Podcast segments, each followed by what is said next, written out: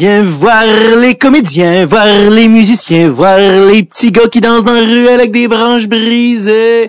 Voir les humoristes aussi, parce qu'en effet, je l'ai peut-être déjà mentionné, mais le 11 décembre 2021, je fais une heure de nouvelles blagues à la salle Fenplast à Longueuil. Venez voir ça. Il y en a des qui m'ont écrit aussi de Montréal, ils sont comme, ah, en fait, sur l'île, c'est genre à côté du pont Jacques-Cartier. Euh, c'est euh, manger un bon restaurant et quand même venir au show. C'est ça que je veux dire. C'est une blague, c'est une blague. Euh, dans le sens que euh, faire une petite sortie et prendre la voiture. C'est tout juste l'autre côté du pont Jacques-Cartier. Et c'est une salle euh, vraiment cool. Fait une place, on l'a faite l'autre jour le 10 novembre et c'était complet et c'était vraiment vraiment cool. Donc venez voir ça. Je présente une nouvelle heure de joke. Ça s'intitule Essai erreur, qui est un synonyme euh, de rodage. on essaie les choses. Et euh, venez voir ça. On va vivre des moments, des nouvelles blagues qui naissent, d'autres qui meurent. C'est tragique, c'est ludique, c'est tout. Donc, euh, davidbocage.com, SRR, 11 décembre 2021, à la salle Place. Bien de vous voir, parce qu'on est comme très intime de par le podcast, mais on se croise rarement en vrai. Et ça me fait toujours plaisir. Donc, voilà, on se voit le 11 décembre 2021. Alors, aujourd'hui, Monsieur Pat Bernier, Patrice Bernier, Oh là là, ça fait des années qu'on se croisait ici et là, tout ça, et on a finalement réussi à trouver un moment. Euh, ça a été le 15 septembre 2021 qu'on s'est rencontrés. Et euh, je tiens à remercier Patrice parce qu'honnêtement, il a, écoute, il, y a trois enfants, il arrivait euh, de je me souviens plus où, il s'en allait une pratique, il était il était vraiment généreux. Le parking sur ma rue, c'était quatre catastrophique. Euh, contrairement, par exemple, euh, au parking à la salle Fan Place à Longueuil, qui sera vraiment euh, très, très accessible.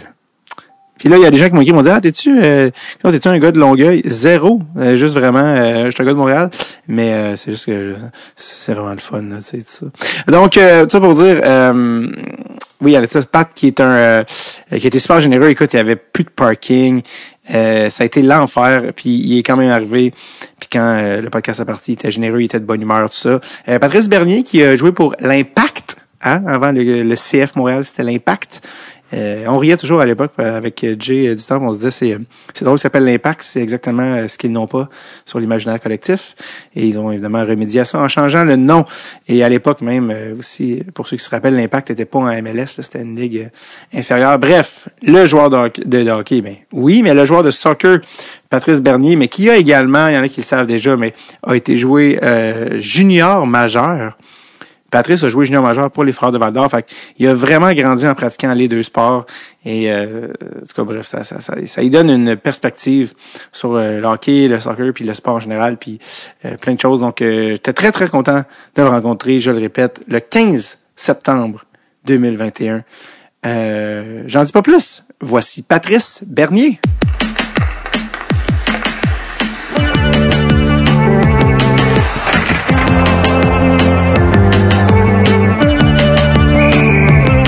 Dread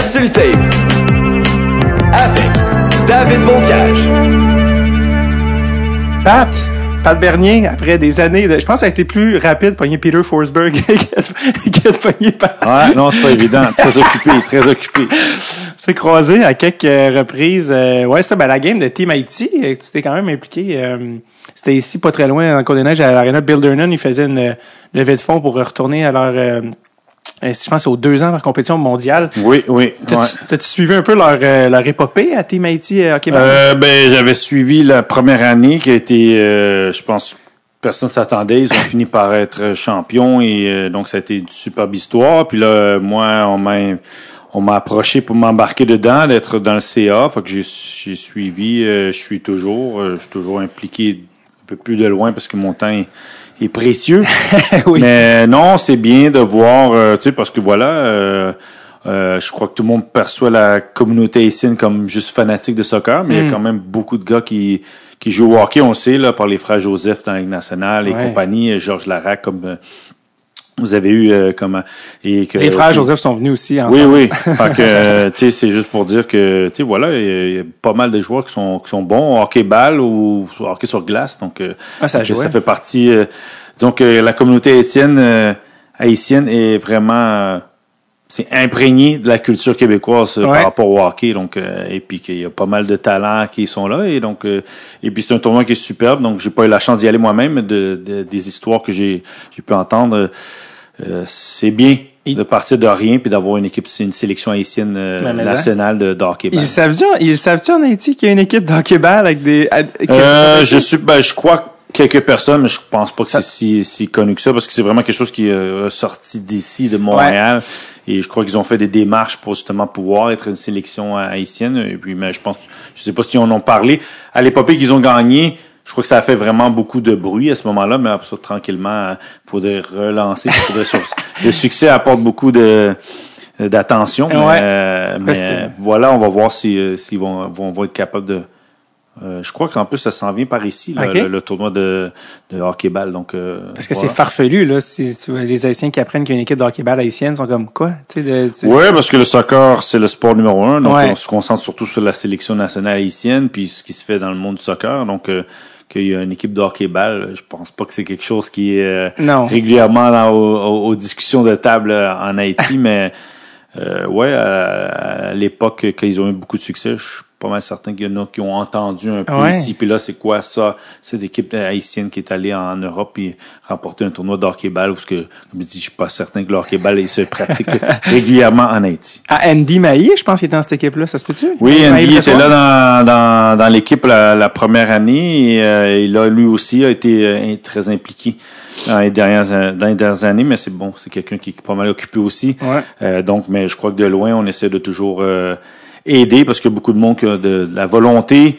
puis euh, ça demande quand même beaucoup de logistique, puis d'essayer de maintenir ça, cet organisme, à ne pas juste juste être une sélection, c'est quelque chose qui, est- qui est perpétuel, puis que en plus beaucoup de, de jeunes haïtiens, je pense, peuvent se retrouver à travers ce- ce- cette équipe-là, puis euh, que clairement il y en a beaucoup qui jouent dans des dans les ligues de hockey-ball qui est un peu partout ici à travers Montréal et au Québec. Est-ce qu'ils t'ont demandé de jouer dans...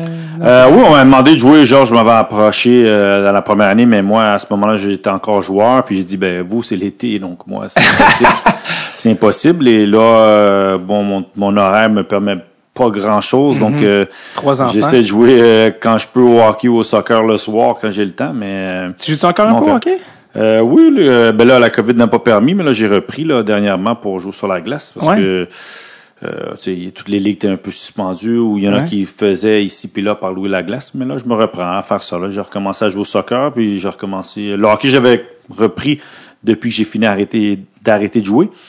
Mais là, j'avais vraiment arrêté à cause que le COVID avait un peu arrêté toutes les ligues. Donc, euh, mais là, ça se reprend, donc j'ai repris aussi. Là que tu le dis, j'ai une autre affaire qui vient de me popper en tête. Un moment donné, euh, Andy Maillé organise des games, ça arrive sud. Puis il y avait une game, puis j'étais là, puis j'ai vu ton nom sur le roster. Je suis comme, ah, je vais, encore croiser Patrice. J'arrive à la game, on joue toute la game, je finis la game, je dis à Andy, Patrice, je viens de flasher, il est jamais venu. Il fait, ben non, il est jamais venu. Puis là, il regarde son sel.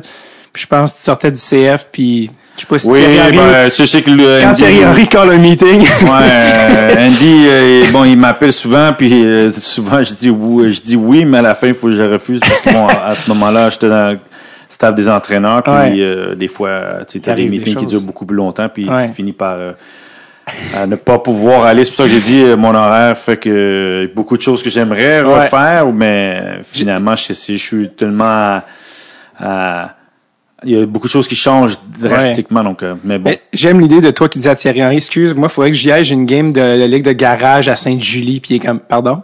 je sais Ouais, non, non, ouais, tu sais, je vais jouer au hockey glace, moi, mais, euh, T'es-tu mais- bon, toi, au hockey, Thierry? Ben, c'est ça, moi, je joue. non, donc, euh, non, non, c'est, c'est, c'est, ouais, c'est la réalité, là. Je suis Ouais. content parce qu'Andy, il, il s'occupe beaucoup de, d'essayer de, d'organiser des matchs ici, puis bon, il y a des contacts avec beaucoup de monde de, de la sphère du hockey, joueur majeur ou Ligue nationale. Et, euh, mais voilà, Ah, on va se recroiser là, on va se recroiser là. Je sais qu'Andy est un peu à droite, à gauche, Ouais. à faire des, des petits matchs d'hockey ici, donc euh, on, va reste. voir. On va se retrouver peut-être sur la glace un moment. Ben oui, il texte toujours des gars de la nationale, fait que tu regardes le line-up, c'est genre des amis d'enfance et Derek Brassard. Comme, bon, là, qu'est-ce que c'est ça? je peux pas, je peux pas faire, je peux pas shifter Derek Brassard. Mais, euh, non, une affaire que je trouvais vraiment intéressant que tu as parlé quand tu as dit, il y a beaucoup de gars d'origine haïtienne, euh, québécois qui se reconnaissent dans l'équipe de hockey-ball. Ouais.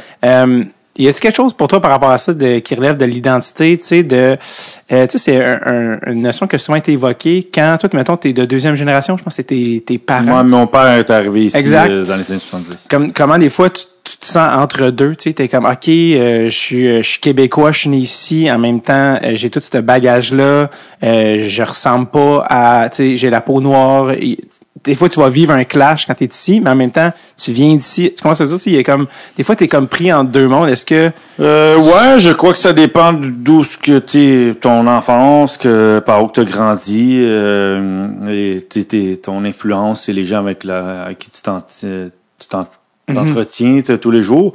Euh, moi, oui, quand t'es petit, euh, moi clairement, le soccer a toujours une place plus présente parce que à la fin, tu te retrouves dans le soccer plus facilement que dans le hockey, surtout à l'époque, euh, moi, je jouais au hockey. Euh, mais tu sais, j'ai eu des entraîneurs qui m'ont ac- accompagné.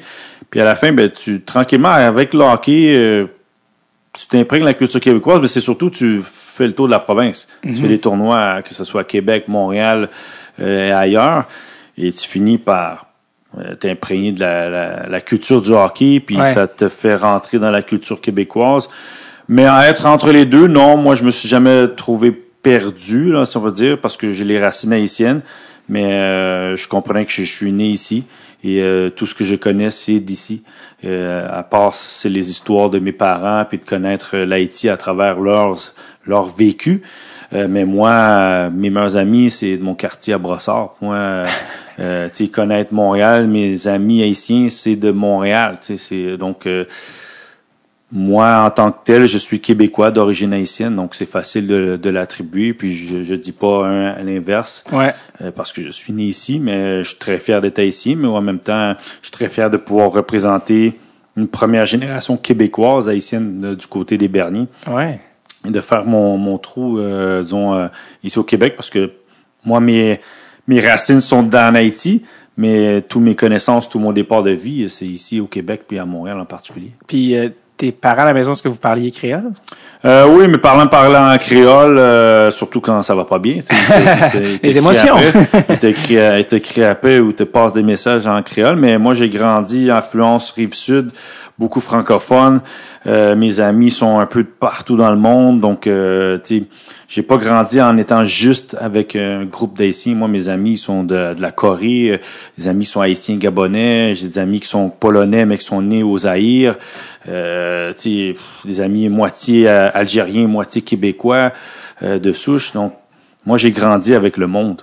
Moi, j'ai j'ai j'ai j'ai pas été euh, attitré à être juste avec du monde de mes racines. Ouais. Euh, Je me suis retrouvé avec tout le monde, fait que euh, le français est devenu la, la langue courante à parler tout le temps. Puis euh, à la maison, mes parents aussi, euh, tu mes amis sont portugais, grecs, italiens et tout. Donc ça, ça a toujours été le français qui était euh, la que- langue euh, parlée le plus souvent à la maison. À la maison, est-ce que tu le comprends la- le créole? Oui, quand on me parle, je le comprends, mais t'es véhiculé, c'est pas une langue que j'ai maintenue, ou du moins en parlant régulièrement avec du monde que peut-être que quand Right. tu grandis à Montréal, en, en certain coin, t'es plus avec euh, d'autres mondes des mêmes origines, fait que t'as tendance à parler la même langue que t'entends à la maison.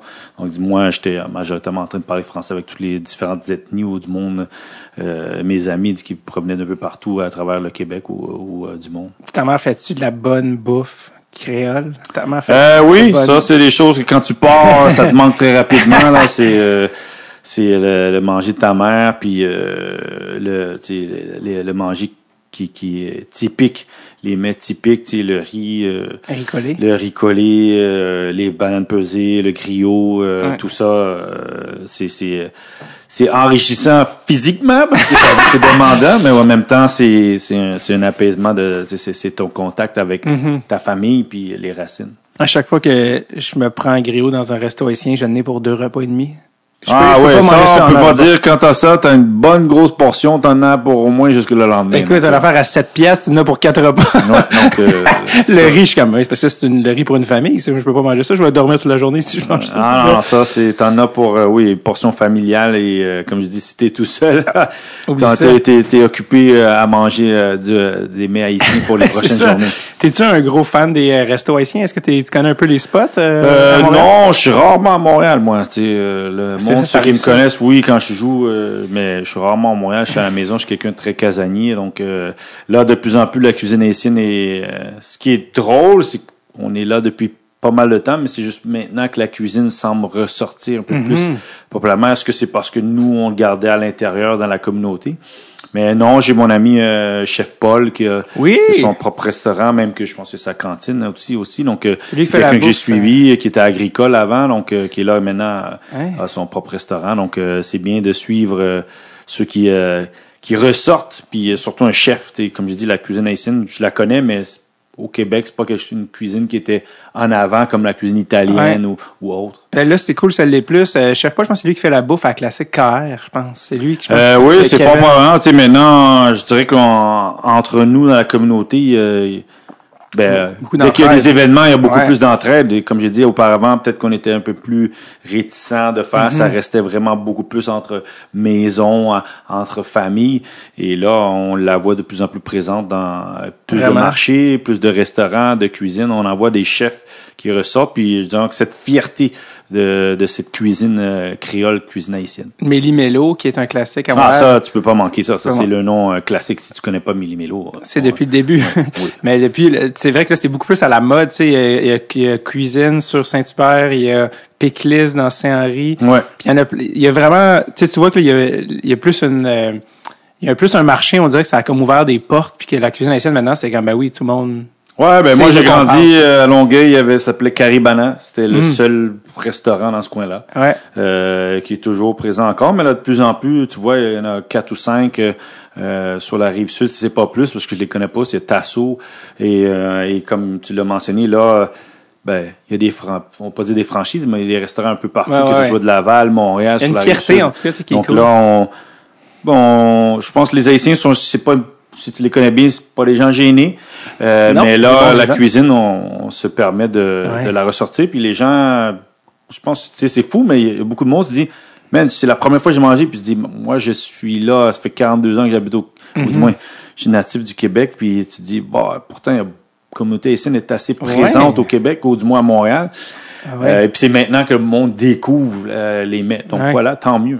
Oui, je connais bien. le- mon parrain est haïtien, moi, le, le mien, mon Oui? père, ouais, donc, euh, euh, qui- est arrivé ici dans les années 70, puis mon père est gaspésien, puis il l'avait ramené en Gaspésie un moment donné pour Noël, puis c'est un peu, c'est très cliché, mais c'était les années 70. Il avait dit à ses parents, je vous avertis, là, je vous avertis, il est noir, faites pas le saut quand je vais arriver. puis il avait amené son ami, tu sais. Puis, euh, tu sais, je repense à ça, je fais, mon Dieu, j'aurais payé cher pour voir ça, parce que comme, c'est tellement euh, d'une autre époque, là, tu sais, comme, Oui, c'est euh, maintenant on est c'est tellement cosmopolite à travers le Québec maintenant même euh, qu'il y a des endroits que j'ai été au Québec où ce que t'en voyais pas, on va pas se cacher des Noirs ou des Mhm. Haïtiens et là t'en vois un peu plus. Puis à Montréal et euh, puis mon père oui il m'a raconté lui aussi quand il est venu dans les années 70 euh, c'était sur une doigt d'une main, je pense que tu pouvais, Ouais. tu, tu pouvais pas, que tu connaissais, c'était quelqu'un, justement, c'est c'est son frère qui était ici puis qui lui est venu. Et euh, il y en avait pas beaucoup. Donc euh, et là maintenant, ben voilà, la communauté est très présente puis euh, il Tant mieux. est pas, est pas gêné de de de, de s'afficher. Non, j'espère. Euh, D'ailleurs, parlant de ça, tu été, je pense, sur la même paire de défense que Jean-Luc Grandpierre, Oui. qui est aussi passé au podcast, euh, qui est à Columbus, euh, à Val d'Or. Encore une fois, deux gars euh, sur la même équipe noire en 96 à Val d'Or. Ça devait pas tant que ça. Non, dans la ligue, dans, les ce- dans la tu ligue junior majeure du Québec à ce moment-là, euh, on était trois à Val d'Or. Il y avait Frédéric Gélin que, que le monde peut-être connaisse un peu moins, mais Jean-Luc Grandpierre et moi, nous étions. euh, C'est drôle parce que dernièrement quand j'ai parlé, je dis, je crois qu'on est peut-être la première paire de défenseurs qui est, euh, en plus ha- haïtien et noir, Ouais. euh, qui était dans ligue majeure du Québec. Il y avait Jason Doig Hmm. qui était euh, au Prédateur Granby. Et il n'y en avait pas une énormité. Il y a le frère de Georges Lara qui est arrivé un peu quand les Huskies de Rwanda, Est arrivé après. Donc, Peter on n'était pas beaucoup. Peter Worrell était aux Olympiques de Hall. Donc, on n'était pas beaucoup dans le hockey, pas beaucoup. C'était- Puis déjà là, on était trois, nous, à Val d'Or. Donc, euh, on parle de Val d'Or, on parle pas du Titan de Laval ou euh, Grand Boost qui était dans les proximités de Montréal. Là, c'était à Val d'Or. Et donc, euh, Ouais. c'était bien. euh, puis en plus, on était en, en famille de famille d'accueil ensemble. Donc, Ah ouais, en plus. donc euh, ça donnait qu'on jouait ensemble puis on, on vivait ensemble. Donc, euh, et, mais oui, à l'époque quand ils pensent, oui, euh, là je- quand je vois les frères Joseph, je vois tous les joueurs qui jouent au hockey, qui sont en Ligue nationale, Ligue américaine ou en Europe. Et quand avant je me disais, waouh, moi, je me, moi, c'était Réginal Savage. Il y Ouais. avait Georges Larac, des gars d'ici qui jouaient Claude Villegrain. Euh, après ouais. ça, tu avais Anson Carter qui était en Ligue nationale. ou- et puis même avant ça, euh, on va pas se Grand Fuhr. Grant Fuhr, c'était à ce moment-là euh, le seul que tu sais, visiblement, puis en plus d'une équipe qui avait du succès, qui était que wow. Mais tu sais, tu t'affichais pas à dire le hockey c'était un, un sport où ce que les Noirs se dirigeaient vers. C'était beaucoup plus les autres sports et comme j'ai dit, le soccer très plus facile. Euh, se rassembler vers où ce que tu vois des gens comme toi euh, dans ce sport-là. Ben, la- la- cette année, les frères, euh, ben pas les frères, c'était Mathieu Joseph avec euh, Walcott, qui est un autre gars du Québec. Puis Smith, c'était la première fois qu'il y avait un starting line-up où c'était trois noirs. Ouais. C'était la première fois que ça arrivait, puis on est en 2020-21. Fait que Oui, c'est fou, c'est fou. euh, c'est beaucoup de temps à travers le monde, de nombre de joueurs individuellement qui ont fait des petites Ouais. traces ici et là. Puis qu'il n'y en a pas eu euh, plus, mais voilà, à la fin, euh, tu sais, comme j'ai dit, c'est maintenant c'est bien parce que euh, pas qu'on s'affiche, je crois qu'il y a toujours eu des joueurs, mais je vais pas le cacher, le monde du hockey, c'est une fraternité différente des autres sports, je pense. Et, euh, et c'est, purement des sports de pays nordiques. Ouais. Euh, donc, euh, tu ne vois pas ma grand. Dans, si tu as été en Suède, tu vas pas voir beaucoup, beaucoup de personnes de couleur en Suède, du moins euh, dans, dans le hockey. OK. Euh, parce que oui, à Stockholm, tu vas en voir. Parce que tu as joué au, au soccer. oui, j'ai joué au soccer en Norvège Exact. et en Scandinavie, mais là maintenant, oui, euh, il y en a de plus en plus. Et puis, euh, tu sais, quand moi je vais voir euh, des fois mon neveu jouer, euh, t'en vois de plus en plus des petits jeunes à droite, à gauche. Donc, mais c'était chose pas commune dans le temps. Moi, je, quand j'étais dans mon équipe, j'étais tout seul. Puis j'étais souvent tout seul dans toute la ligue, où il y en avait un autre quelque part dans une autre équipe. Donc, euh, mais maintenant, comme j'ai mon cousin Maxime Fortunus aussi, qui, qui a fait une belle carrière, qui Hmm. maintenant est entraîneur, euh, Ouais. entraîneur là avec euh, l'équipe de euh, l'équipe de club école de, des Stars de Dallas. Donc, euh, et donc voilà, mais tu sais, tu vois, tu, tu nommes des joueurs, c'est un là maintenant Ligue nationale. Ben voilà, on a réussi à avoir plusieurs. une ligne complète sur la glace euh, et voilà, et en espérant que c'est juste une continuité d'en voir plusieurs à travers les années et puis qui est Souban et compagnie. Quand tu as commencé à jouer au hockey, soccer, il y en a-tu un qui est venu avant l'autre? Comment Oui, moi été inscrit au soccer. Donc euh, comme j'ai dit, moi mon père euh, provient de l'Haïti, le sport numéro un c'est le soccer. Quand il est arrivé ici, euh, moi, on m'a tout de suite mis euh, dans le soccer. Hein, Dès qu'on m'a mis dans le sport, c'est le sport numéro un. Moi j'étais euh, hyperactif euh, jeune, donc euh, puis là ben, pour couvrir l'année, ben, ils m'ont mis au hockey. Puis tranquillement, comme je dis, c'est comme ça que mes parents et moi, les mœurs, la culture québécoise, ben, on, l'a grandi à travers en étant dans les équipes au hockey, puis après ça, ben, en étant chez mes coéquipiers, tu vas faire un tour chez eux, tu apprends la cuisine, tu vois des choses que chez toi, c'est pas pareil.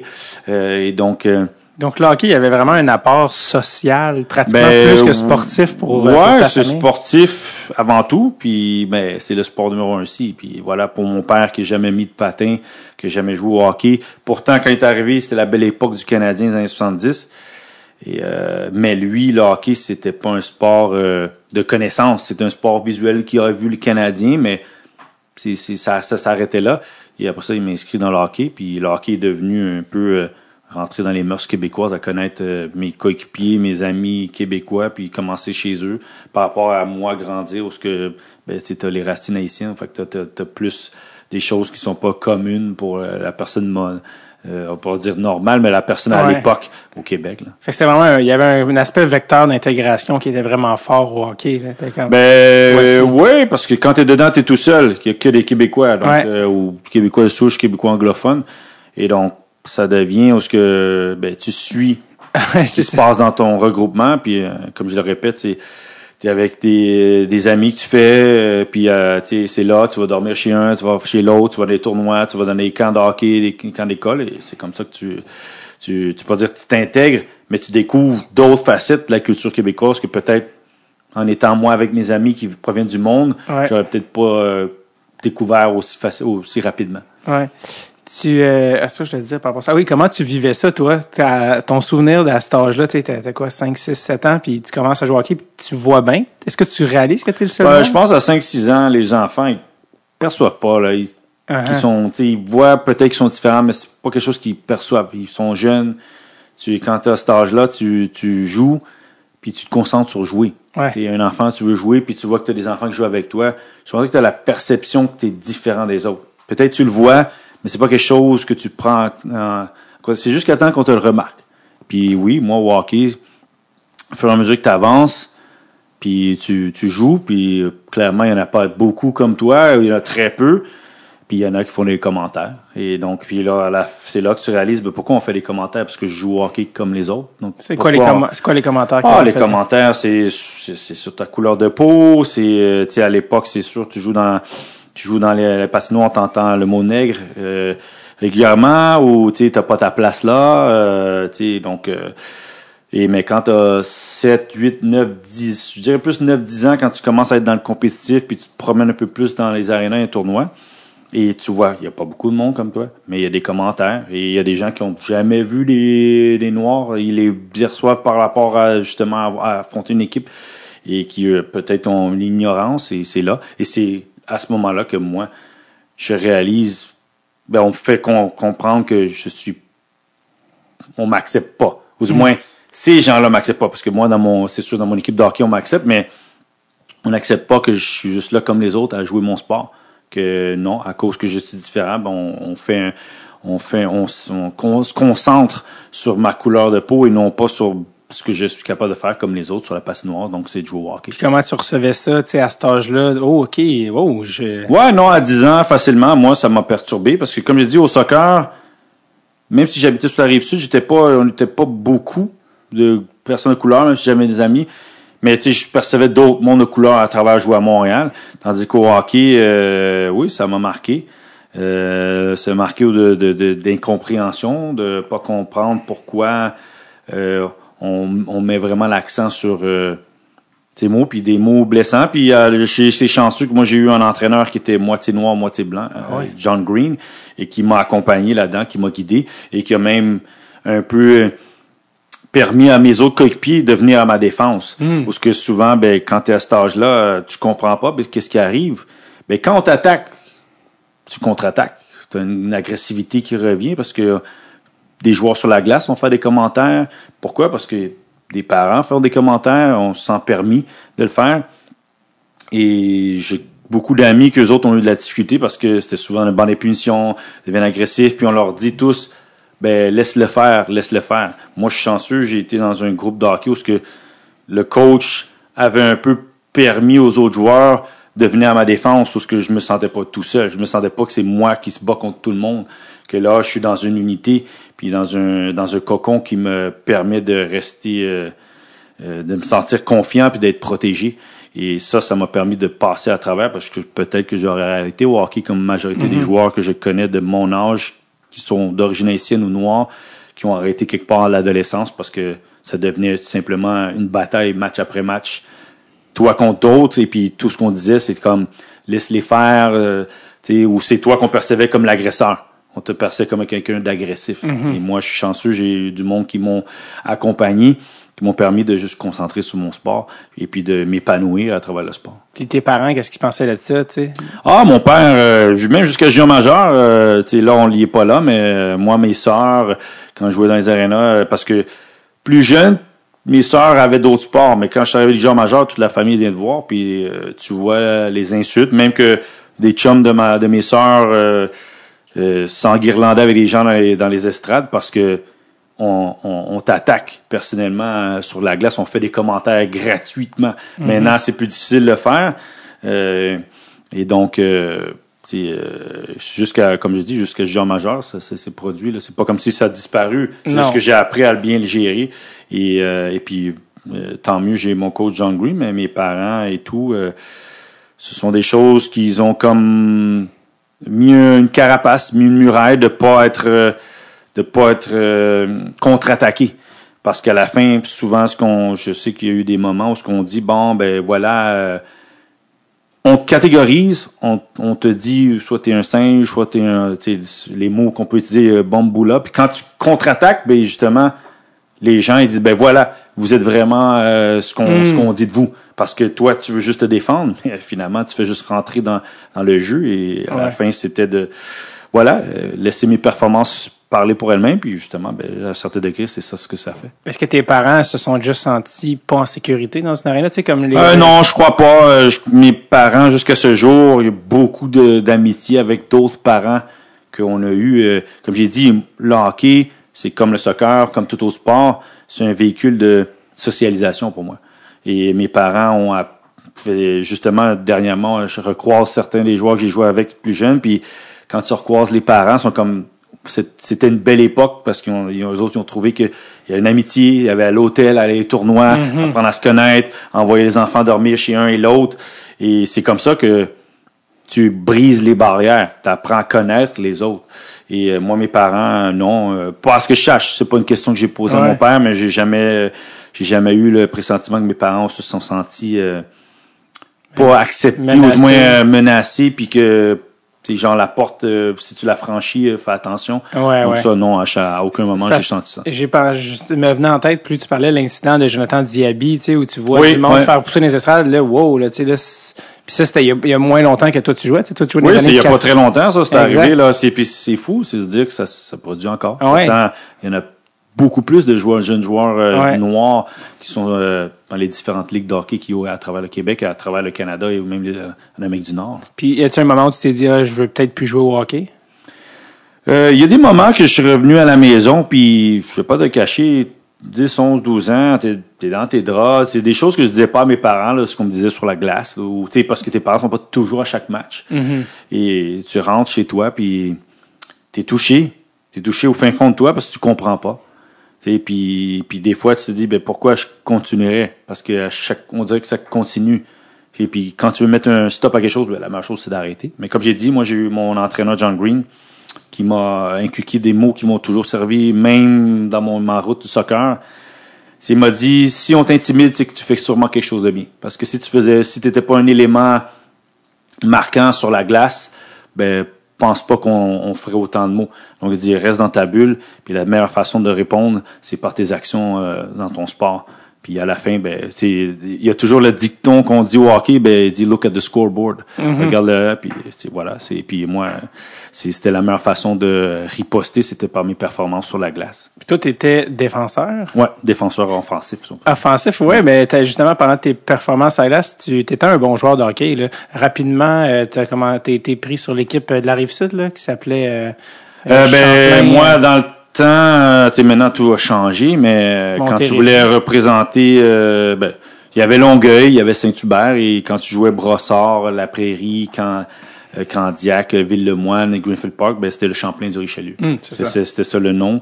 Donc, c'est ça qui représentait un peu un regroupement de 3, 4, 5 villes, même si Brossard était la plus grosse ville là-dedans. Et puis là-dedans, euh, là, tu rentrais dans le Pee-Wee 2A, Pee-Wee 2B, puis tu faisais les tournois, euh, les saisons euh, régionales, puis après ça, ben, les tournois. Puis euh, je vais toujours me rappeler que j'ai été- j'ai eu la chance d'aller au tournoi Pee-Wee de Québec. Ben oui, j'ai vu ça. Donc euh, ça c'était c'est spécial parce que tu vas jouer au Colisée à ce moment-là. Euh, autant que le Centre Bell ou le Forum Ouais. était magique pour un jeune joueur d'aller au Colisée où ce que les Nordiques jouaient, c'était c'était extraordinaire. Là. Puis, puis en plus le, le tournoi Pee-Wee, ce qui est vraiment pratique, c'était ta petite carte d'hockey qui est affichée à toi. Tu sais. Fait que, Wow. fait que, tu te sens comme les cartes Panini, puis Ouais. euh, puis Chichi, puis tout ça, et Pichi. Au pitchy. Et comme, Panini.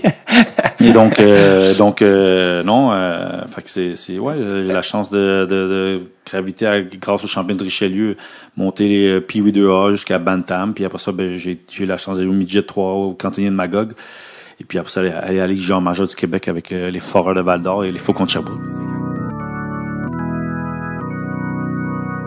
Oh, oh, oh, messieurs, le Père Noël est arrivé cette année. Il roule comme Yvan Ponton à 30 dimanches secondes. Non, mais pour vrai, les fêtes sont différentes cette année parce que Manscaped a pensé à vous. Oui, Manscaped, le leader du toilettage en dessous du jackstrap, a pensé à vous cette saison. Allez, rejoignez les 2 millions d'hommes qui font déjà confiance à Manscaped pour tailler leur arbre de Noël et leur petite boule. Rendez-vous manscape.com et utilisez le code DST20 pour 20% de rabais et la livraison gratuite. Messieurs, c'est le temps des fêtes et qui dit temps des fêtes dit odeur du temps des fêtes, hein?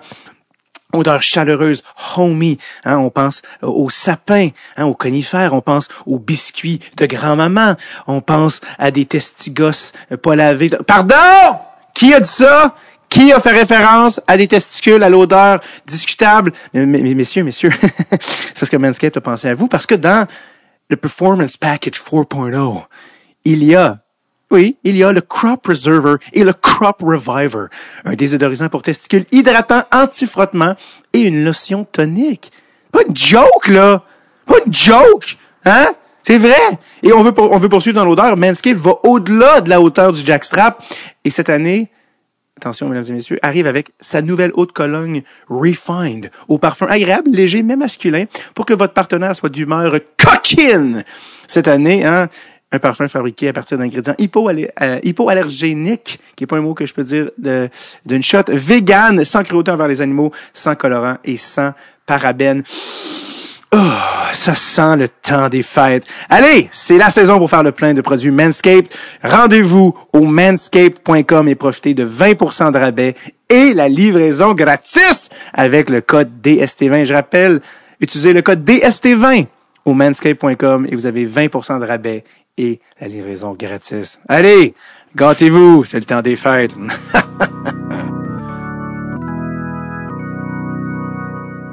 C'est quand que t'as flashé que t'avais peut-être une chance de jouer junior majeur? Franchement, euh, tu sais, contrairement à ma famille, euh, c'est peut-être québécoise souche, où ce que le hockey est présent, puis tout le monde sait exactement la sphère, ben il faut jouer là. Si t'es pas là, tu montreras pas là. Moi, le midget 3, c'est arrivé parce qu'on en a parlé. C'est pas comme si c'était euh, un idéal de faut que j'aille aller midget 3. Moi, j'étais en Bantam 2A, j'étais en première année. C'est tranquillement, comme je dis, John Green, qui était plus mon coach à ce moment-là, qui m'a enseigné à mes parents, ben, tu sais, Patrice, il y a une chance, d'aller midget 3 parce que c'était les riverains du Richelieu à ce moment-là. Puis c'est lui qui un peu nous gardait au courant de Patrice est sur les listes, il est très haut placé, euh, il risque de faire euh, euh, la sélection de la région au midget 3 puis là ça s'est pas produit. Puis à travers justement un contact, ben, c'est une porte s'est ouverte au Quentin de Magog. Quand j'ai joué ma saison midget 3, moi j'ai juste m'a remarqué que tout le monde allait voir des listes. Parce que les listes de, de repêchage sortaient assez tôt. À chaque deux, trois mois, tu as comme une liste. Puis j'ai joué avec Steve Castonguay puis Samuel Saint-Pierre qui était perçu comme dans le top 5. Il y avait Eric Chouinard. Et c'est quand tu vois tout le monde qui regarde les listes, puis là, ils disent Hey, Patrice, t'es en deuxième ronde. Deuxième ronde. euh, là, il dit Oui, les listes junior majeur. Puis là, c'est là que j'ai commencé à porter attention que, ah, OK, là, ils nous affichent. Là, on est placé. euh, puis au courant de l'année, là, j'étais deuxième, troisième ronde.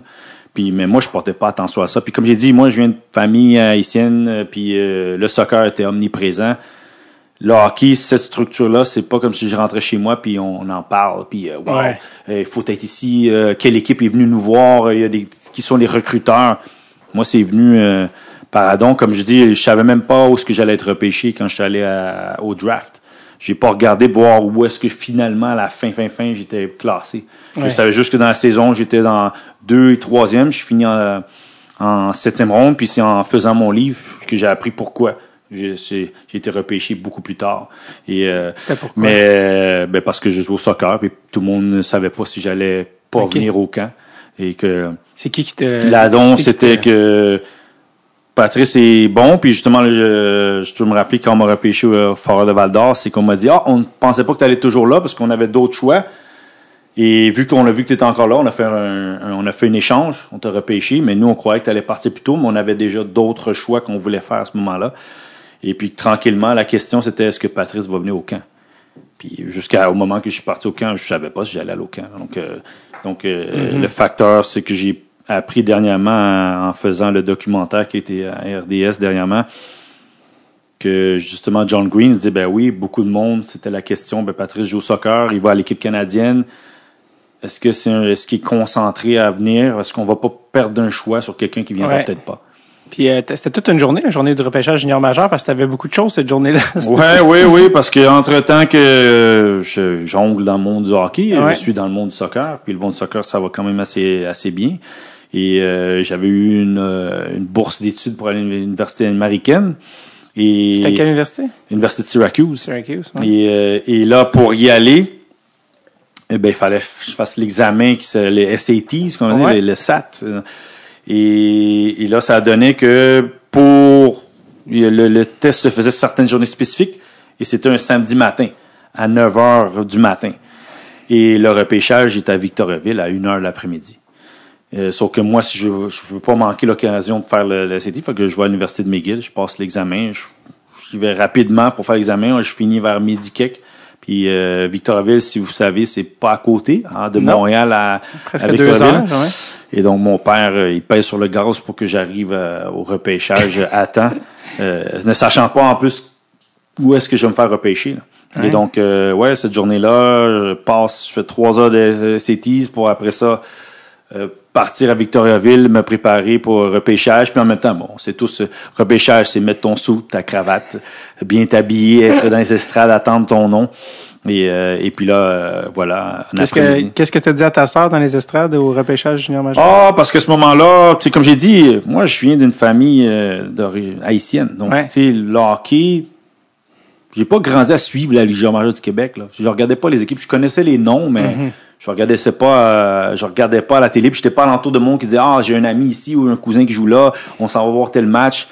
Euh, je pense dans le temps, il y a les Chevaliers de Verdun, c'est des matchs que j'allais voir de même, mais mais je suivais pas vraiment le, le, le- le parcours. Donc ma sœur, elle me dit, elle me pose la question tu l'endroit où tu veux pas aller jouer?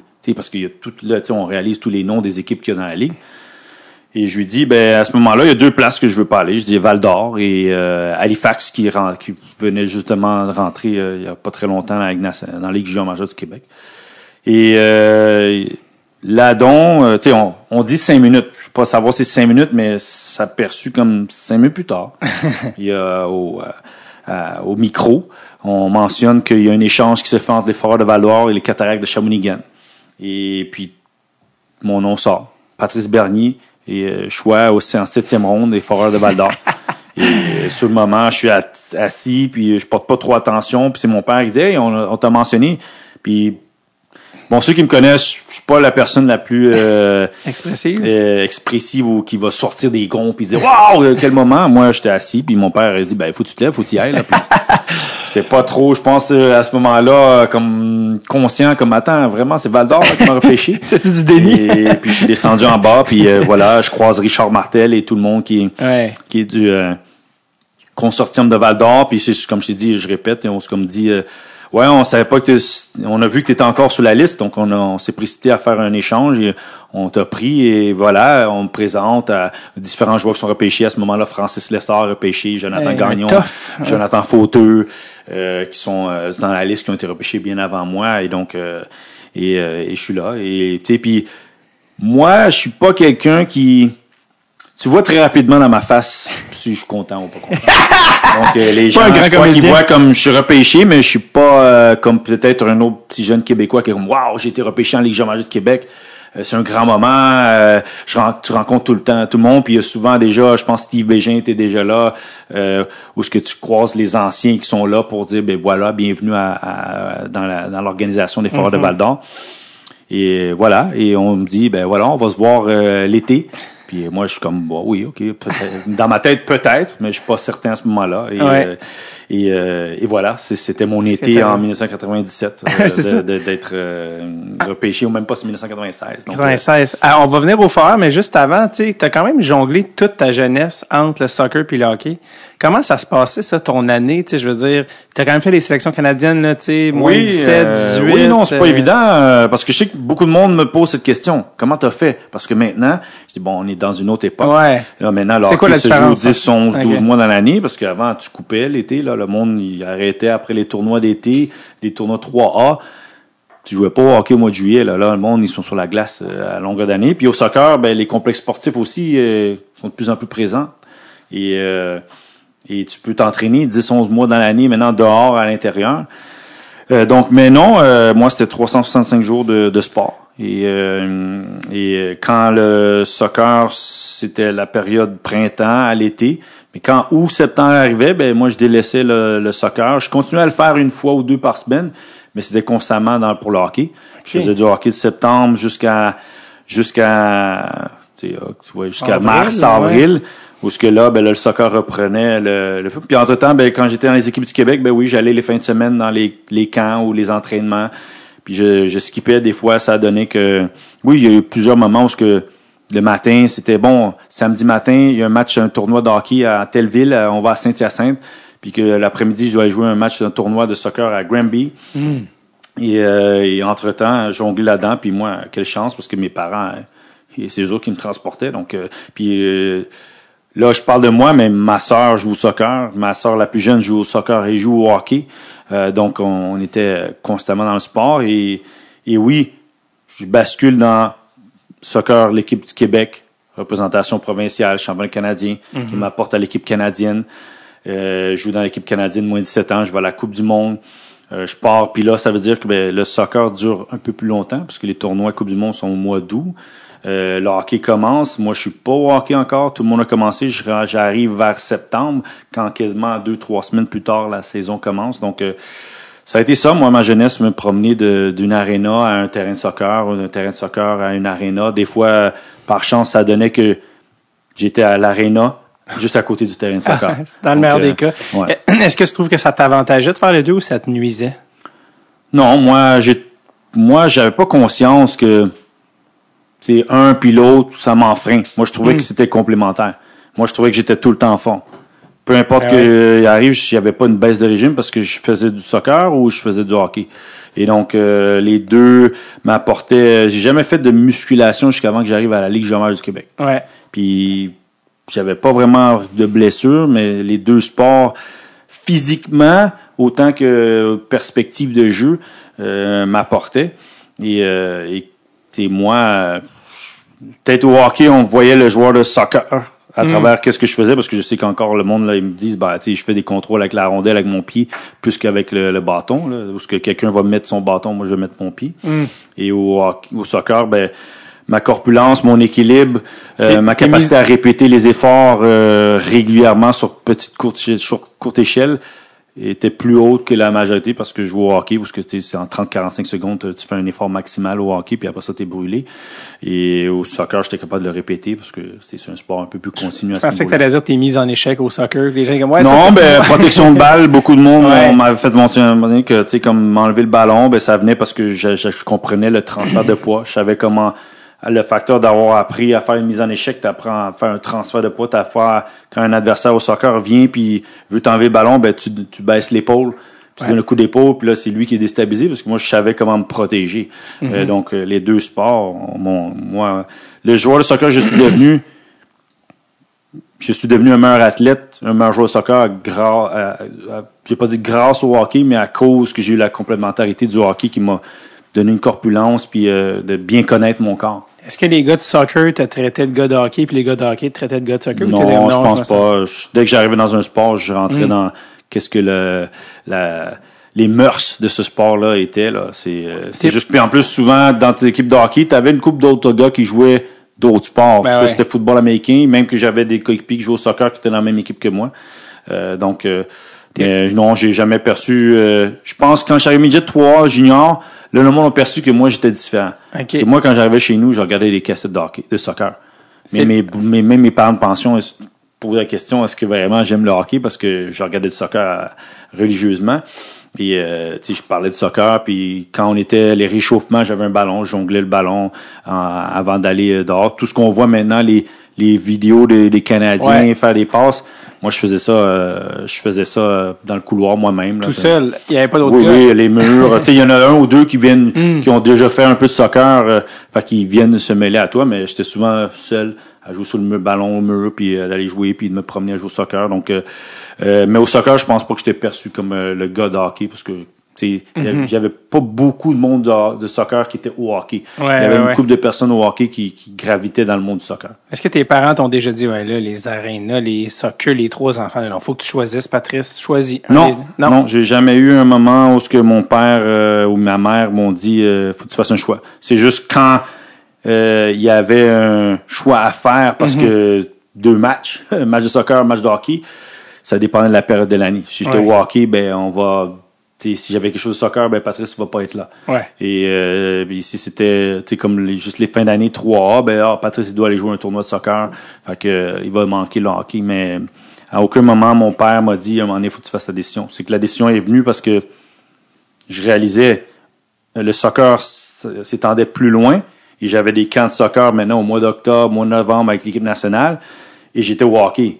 Et là, par chance, mes coachs étaient compréhensifs.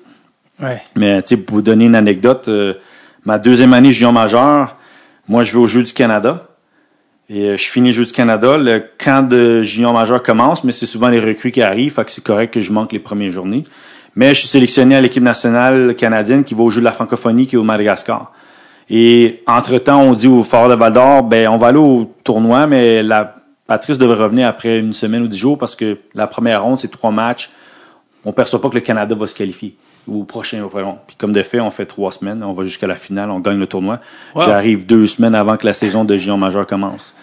Et, euh, et Richard Martel, euh, je suis content parce que ben, chapeau au Foreur de Val d'Or, parce que quand je reviens, on, on fait une annonce euh, pendant le match. Patrice a gagné la médaille d'or, joue de la francophonie sur la glace, puis tout. là. Et, et puis on me permet de revenir, puis de reprendre comme si je- j'avais pas manqué le camp, Mm. mais au fait, moi j'ai manqué une grande partie du camp, puis je commence ma saison. Et euh, mais j'ai manqué euh, quatre semaines. Est-ce que tu penses que ça serait possible, ça, aujourd'hui? Non. Il Pense dit, pas, hein? Les joueurs, les gens au hockey vont dire tu, tu fais un choix. Ouais. Les gens au soccer vont dire tu fais un choix. Ouais, ouais. Euh, moi, je- comme j'ai dit, c'est Richard Martel, ça donnait que c'est un professeur d'éducation physique. Donc lui avait compris que j'allais pas être pas en forme. J'allais juste pas être en, en forme de hockey. Là, le timing va venir. Et puis j'avais connu quand même une très bonne première saison. Fait que je pense que ça m'a gagné Ouais. des points à pouvoir passer. Si j'avais été juste euh, un joueur de soutien, si on peut dire au hockey, je pense qu'on m'aurait peut-être pas laissé partir, Ouais. mais vu que j'avais joué un, un grand rôle dans la première saison, Mais t'as un je que ça a record? gagné. Record? De première saison d'Or? Oui, j'ai un record de défenseur recru euh, point par euh, par une année que j'ai appris que j'avais le record parce que sérieusement, je savais même pas que j'avais le record. Je savais que j'avais une bonne année, j'ai eu recru de l'année cette saison-là, mais Chris Letang mais- a joué à... Chris Le Temps a joué là, oui, il y a pas mal de joueurs qui ont passé par là puis Ouais. c'est dernièrement, je crois qu'il y a un joueur qui était au Forêt de Val d'Or qui lui était sur une bonne début de saison puis qui ont sorti la liste. Puis tu sais, tu vois sur Twitter tout ça, puis des fois quand tu as la photo, tu vois pas toujours toute la liste. Ouais. Puis moi, j'ai vu Christopher Le Temps. Mais je me suis dit, j'ai cliqué sur la feuille, puis sûrement quelque part, je suis dessus. Puis c'est là que j'ai réalisé, ben, attends, je suis premier, je suis en première place. Je me suis donné une bonne petite tape sur l'épaule. Je dis, attends, le gars, il, il, il fournit bien avec National puis avec les Penguins de Pittsburgh. Mais pas voilà, puis Keladon, une anecdote, c'est qu'on était à la même au même secondaire. Lui, il était au collège français, puis moi, j'étais au collège français, mais j'ai pas été là pour le hockey au collège français. Tandis que euh, une des raisons, je pense, c'est sport, sport études, mais oui, sur la sud de la Ouais, Longueuil. ouais, ouais. Et, euh, mais voilà, oui, fait que j'ai encore ce record-là qui tient, euh, tient toujours. Donc, voilà, voilà euh, comme j'ai dit, je me donne une petite tape l'épaule parce Ben oui, que ton héritage. euh, mon année, euh, si on peut dire, le petit héritage que tu laisses dans le monde du hockey, c'est que tu as laissé une petite trace à, à Ben, Val d'Or. si tu repasses à Val d'Or avec tes enfants, tu dis, on va ici, oui, je suis moins qu'un ballon, mais regardez ce que je suis capable de faire sur Oui, exactement. une Tu pouce. voilà, je suis là. Puis il y a quand même quelques noms qui sont sur cette liste-là qui, En qui dessous. ont fait des belles carrières. ouais, En donc, dessous de euh, moi. voilà, voilà. Mais c'est drôle parce qu'on parlait de est-ce que ça serait possible de faire ce que tu as fait aujourd'hui, du multisport puis euh, moi j'ai on en a beaucoup lu là-dessus, c'est un thème qui est revenu souvent puis Wayne Gretzky en a beaucoup parlé. Wayne Gretzky, c'était un son amour premier, c'était le baseball. Ouais. Euh, Wayne Gretzky il disait comme tu l'as dit quand la saison de hockey finit, c'était le sac dans le fond du garde-robe et on se revoit en septembre, c'était Ouais. rien de l'été. Il dit je pouvais pas attendre de jouer au baseball, Euh, c'était ma passion. Euh, jouer à la crosse aussi, tu sais, tu vas Ouais, je peux des- t'emmener une petite anecdote aussi. Ouais, Denis. Zubrus. Dennis Bruce, ouais, Il a pas joué pour les Forts de Val d'Or, mais il était propriétaire Forts de Val d'Or, fait qu'il était venu pour un mois. Ouais. Et euh, moi, j'ai appris à le connaître ma première année. Puis lui, il m'avait justement dit, euh, ben oui, en Russie, euh, nous, l'été, on joue au soccer. On connaît, on joue pas à la, à la glace. On fait des composantes des deux parce qu'ils comprennent que physiquement, il y a aussi perspective de jeu. Euh, c'est complémentaire. Et donc, j'ai trouvé ça, parce que quand il était venu, Denis Zoubus, il avait des, des jambes de Ouais. Ligue nationale. Puis Ouais. moi, on était comme, attends. Puis là, c'est là qu'il m'a expliqué que eux autres, ils faisaient beaucoup de- d'entraînement, puis ils jouaient au soccer, puis qu'ils ils allaient pas sur la glace. L'été, c'était du soccer, puis après ça, ils reprennent la glace plus tard. Donc, je me sentais moins tout seul. Ouais. disais, mais attends, mais là, j'ai compris que ben lui, c'est un Européen. C'est pas un gars de l'Amérique du Nord, parce qu'il y a pas grand monde qui... Euh, qui pense comme ça. ont cette perspective-là, qui pense comme ça, mais euh, revenant à Wayne Gretzky, c'est... c'est- Denis oui, euh, Dubrus, juste pour faire, parce que tu as pu connaître Denis, mais il a joué dans nationale très vieux. Lui, il a joué jusqu'à presque 40 ans, Oui, oui, euh, tu sais, il a fait toute une belle une longévité dans quelqu'un, tu sais, Plus déjà que là. 1000 matchs, je pense. Puis je pense que c'est le, si je me trompe pas, le seul joueur à avoir joué dans la Ligue nationale qui vient de la Lituanie, Ouais. si je ne m'abuse. Puis si ça se si ça se trouve, tu as peut-être joué contre lui à, au- je pense qu'il a fait le tournoi P- puis oui de Québec. Ah, Si c'est aviez, c'est- c'est euh, pas, mais je crois qu'il est euh, 78. Moi, Ok. 79, je suis pas sûr, Ok, faudrait ok, vérifier, là. Parce que lui, il arrivait, il était l'âge Jean-Pierre Dumont. Parce Hmm. que lui, il allait- quand il est arrivé, il est tout de suite parti au Flyers de Philadelphie, faire un camp, puis il est jamais revenu. Donc, Ok. euh, il est resté chez les professionnels à 18 ans. Denis, Et moi, je, Denis Wow. ouais. Puis moi, j'arrivais, puis j'étais sous ma première année, donc mon année de repêchage, si on peut dire. Et lui, Wow. il était déjà avec les Jean-Pierre Dumont, Steve Bégin, qui était déjà euh, repêché en Ligue nationale à ce moment-là. Tout un athlète. Il a joué à Montréal euh, pour les plus vieux, Denis Dubrusse, euh, Oui. sur une ligne avec Sergei Zoltok et Oleg Petrov. Très niché, mais je, Ouais, je ouais, je à dire. Oleg Petrov qui habite encore à Montréal. Anyway, euh, pour revenir au multisport, Wayne Gretzky, je sais qu'il disait, Hey, moi, je jouais à la crosse, je jouais au, ba- euh, au baseball, je développais telle, telle habileté. Puis, elle, euh, comme tu dis, c'est drôle parce qu'aujourd'hui, c'est mal vu, ça. Mais ça a été prouvé par toutes les recherches que ça limite les blessures, que ça permet de développer d'autres skills. Est-ce que c'est pas un peu dommage que ça se surspécialise plus jeune? Est-ce qu'on n'est pas en train de... En plus, on les a, les connaissances, on peut pas dire qu'on sait pas. Là, tu sais, comme à l'époque, tu le faisais, mais on savait pas que c'était bénéfique, alors que Ouais. là, on le sait que Moi, je vais te dire deux raisons pourquoi je pense que le multisport, c'est bien. Il y a l'aspect, un, comme tu l'as mentionné, c'est vrai, physiquement, où je pense au niveau corpulence, puis les sports sont complémentaires, tu apprends à voir le, ton autre sport, ou tu utilises ton autre sport, que ce soit le basketball, soccer, euh, au hockey, parce que tu joues d'une certaine façon, fait que tu penses d'une différente façon, fait que tu l'apportes ça dans ta dans, dans l'autre sport que tu joues, fait que c'est une facette supplémentaire que tu as quand tu arrives. Moi, je regardais le hockey, on, bon, on va dire maintenant on, on va dire on dompe moins la rondelle dans le fond même si ça se fait. Moi, c'était mal perçu pour moi. J'ai joué au soccer parce que justement tu dois re- retenir la possession du ballon. Donc faire une des fois, on- tu sais, je me rappelle toujours, on me disait lance-la par la bande ou par la baie vitrée, puis j'avais un malaise de me débarrasser de la rondelle, qui faisait que je, je, je, je bifurquais sur moi-même, je revenais, j'essayais de repartir à zéro. J'étais pas un, un joueur russe là, parce que je sais que les Russes faisaient des nombre de nombreuses fois revenir à la ligne bleue puis repartir à zéro. Et, et moi, je pense dans ma perspective, mais le hockey aussi pour le soccer, un sport beaucoup plus rapide, un sport où justement la, la, la, la patinoire c'est plus serré. Euh, tu dois penser rapidement, tu dois voir, tu on dit garder euh, derrière ton épaule parce que moi j'étais défenseur, fait que tu à l'entraînement quand t'as Steve Bégin qui patine pas mal vite puis qui, qui est quand même costaud, viens, laisse-moi dire que tu, tu dois regarder derrière ton épaule assez régulièrement. Et ça, tout ça, on dit la prise d'information, Ouais. scanner, euh, ben je pouvais l'apporter au soccer. Et ça, juste pour l'aspect tec- technique, sportif, physique. Puis aussi, c'est que je trouve que j'ai rien contre la spécialisation. Tu sais, parce que aussi, il y a la concurrence, tout le monde le fait. Si je le fais pas, je suis derrière. Ouais. Mais moi, c'est l'aspect mental. C'est que à un moment donné, tu te déconnectes pas de ton sport. Tu te brûles. Moi, même, je vais te dire, quand j'ai arrêté de jouer au hockey, j'ai pas regardé en arrière. Parce que le hockey, c'était 70 matchs de junior majeur du Québec. Ça, c'était arrivé 72. Si t'allais au playoff, c'était un autre 16. Ça, c'est si tu joues, tu gagnes tes 4 matchs. Tu joues 100 matchs dans l'année, puis tu as 16, 17, 18, 19, 20 ans. Et puis, j'imagine les jeunes qui jouent, en- qui jouent régulièrement, puis jouent toute l'année. Puis, à un moment donné, ben, tu tu veux voir d'autres choses. Tu manques beaucoup de choses aussi. Parce que plus tu es dans l'élite, plus que tu es juste avec les gens avec qui tu t'entraînes tout le temps. Tes amis d'enfance, c'est du moins, oui, les gars, vous pouvez sortir, vous pouvez aller faire autre chose. Moi, j'ai pas le temps. J'ai un camp, j'ai ça. Et tu déconnectes pas, tu, tu perds cet aspect un peu euh, d'adolescence ou de jeunesse. Et en même temps, à un moment donné, j'ai vu beaucoup de gars qui ils étaient dans le hockey, mais pas sûr qu'ils étaient là parce qu'ils étaient passionnés par le hockey. Ils étaient là parce qu'il y avait un ultime rêve que tout le monde a poussé d'aller vers. Et que la minute qu'ils pouvaient faire autre chose, ils faisaient autre chose. Et que tu les voyais pas, genre, assidus. Ah, tu sais, tu vois ceux qui sont sur la glace, puis ils veulent faire des choses, ils prennent la rondelle, ils pratiquent leur coup de patin. Puis tu vois ceux que dès que la patinoire, la pratique est finie, ben, ils débarquent je m'en vais faire d'autres choses, puis je déconnecte, puis là, je suis plus avec mes parents, je suis plus avec euh, ce, ce, ce, ce cocon familial ou qui, qui peut avoir une pression supplémentaire. Donc, moi, pour moi, il y a l'aspect mental que souvent, si tu te déconnectes pas, puis tu l'as dit, Wayne Gretzky, il va au baseball, pense plus au hockey. Quand il revient, il est frais d'esprit. Et- Il a hâte. Puis, tu sais, sûrement, il a joué dans la rue, là, au hockey, balle, là, tu sais. Donc, Ouais. c'est pas comme s'il lâche le hockey complètement. Puis, t'as une excitation, t'as un- une motivation de plus en départ de saison. Là, maintenant, tu fais 10 mois dans l'année. Quand est-ce que tu déconnectes du hockey? Quand est-ce que tu, tu pas sûr qu'il y a grand monde qui dit, hey, tu devrais prendre un mois, un mois off. Fais d'autres choses, tu sais. pas nécessairement un autre sport. Fais d'autres activités. Va te changer les esprits. Puis quand tu vas revenir, t'es reboosté, puis tu repars, puis boum, t'as une flèche montante. Puis c'est prouvé en plus, là, quand Ouais. tu parles des courbes euh, mentales ou psy physiques, physiologiques, à un moment donné, tu frappes un plateau.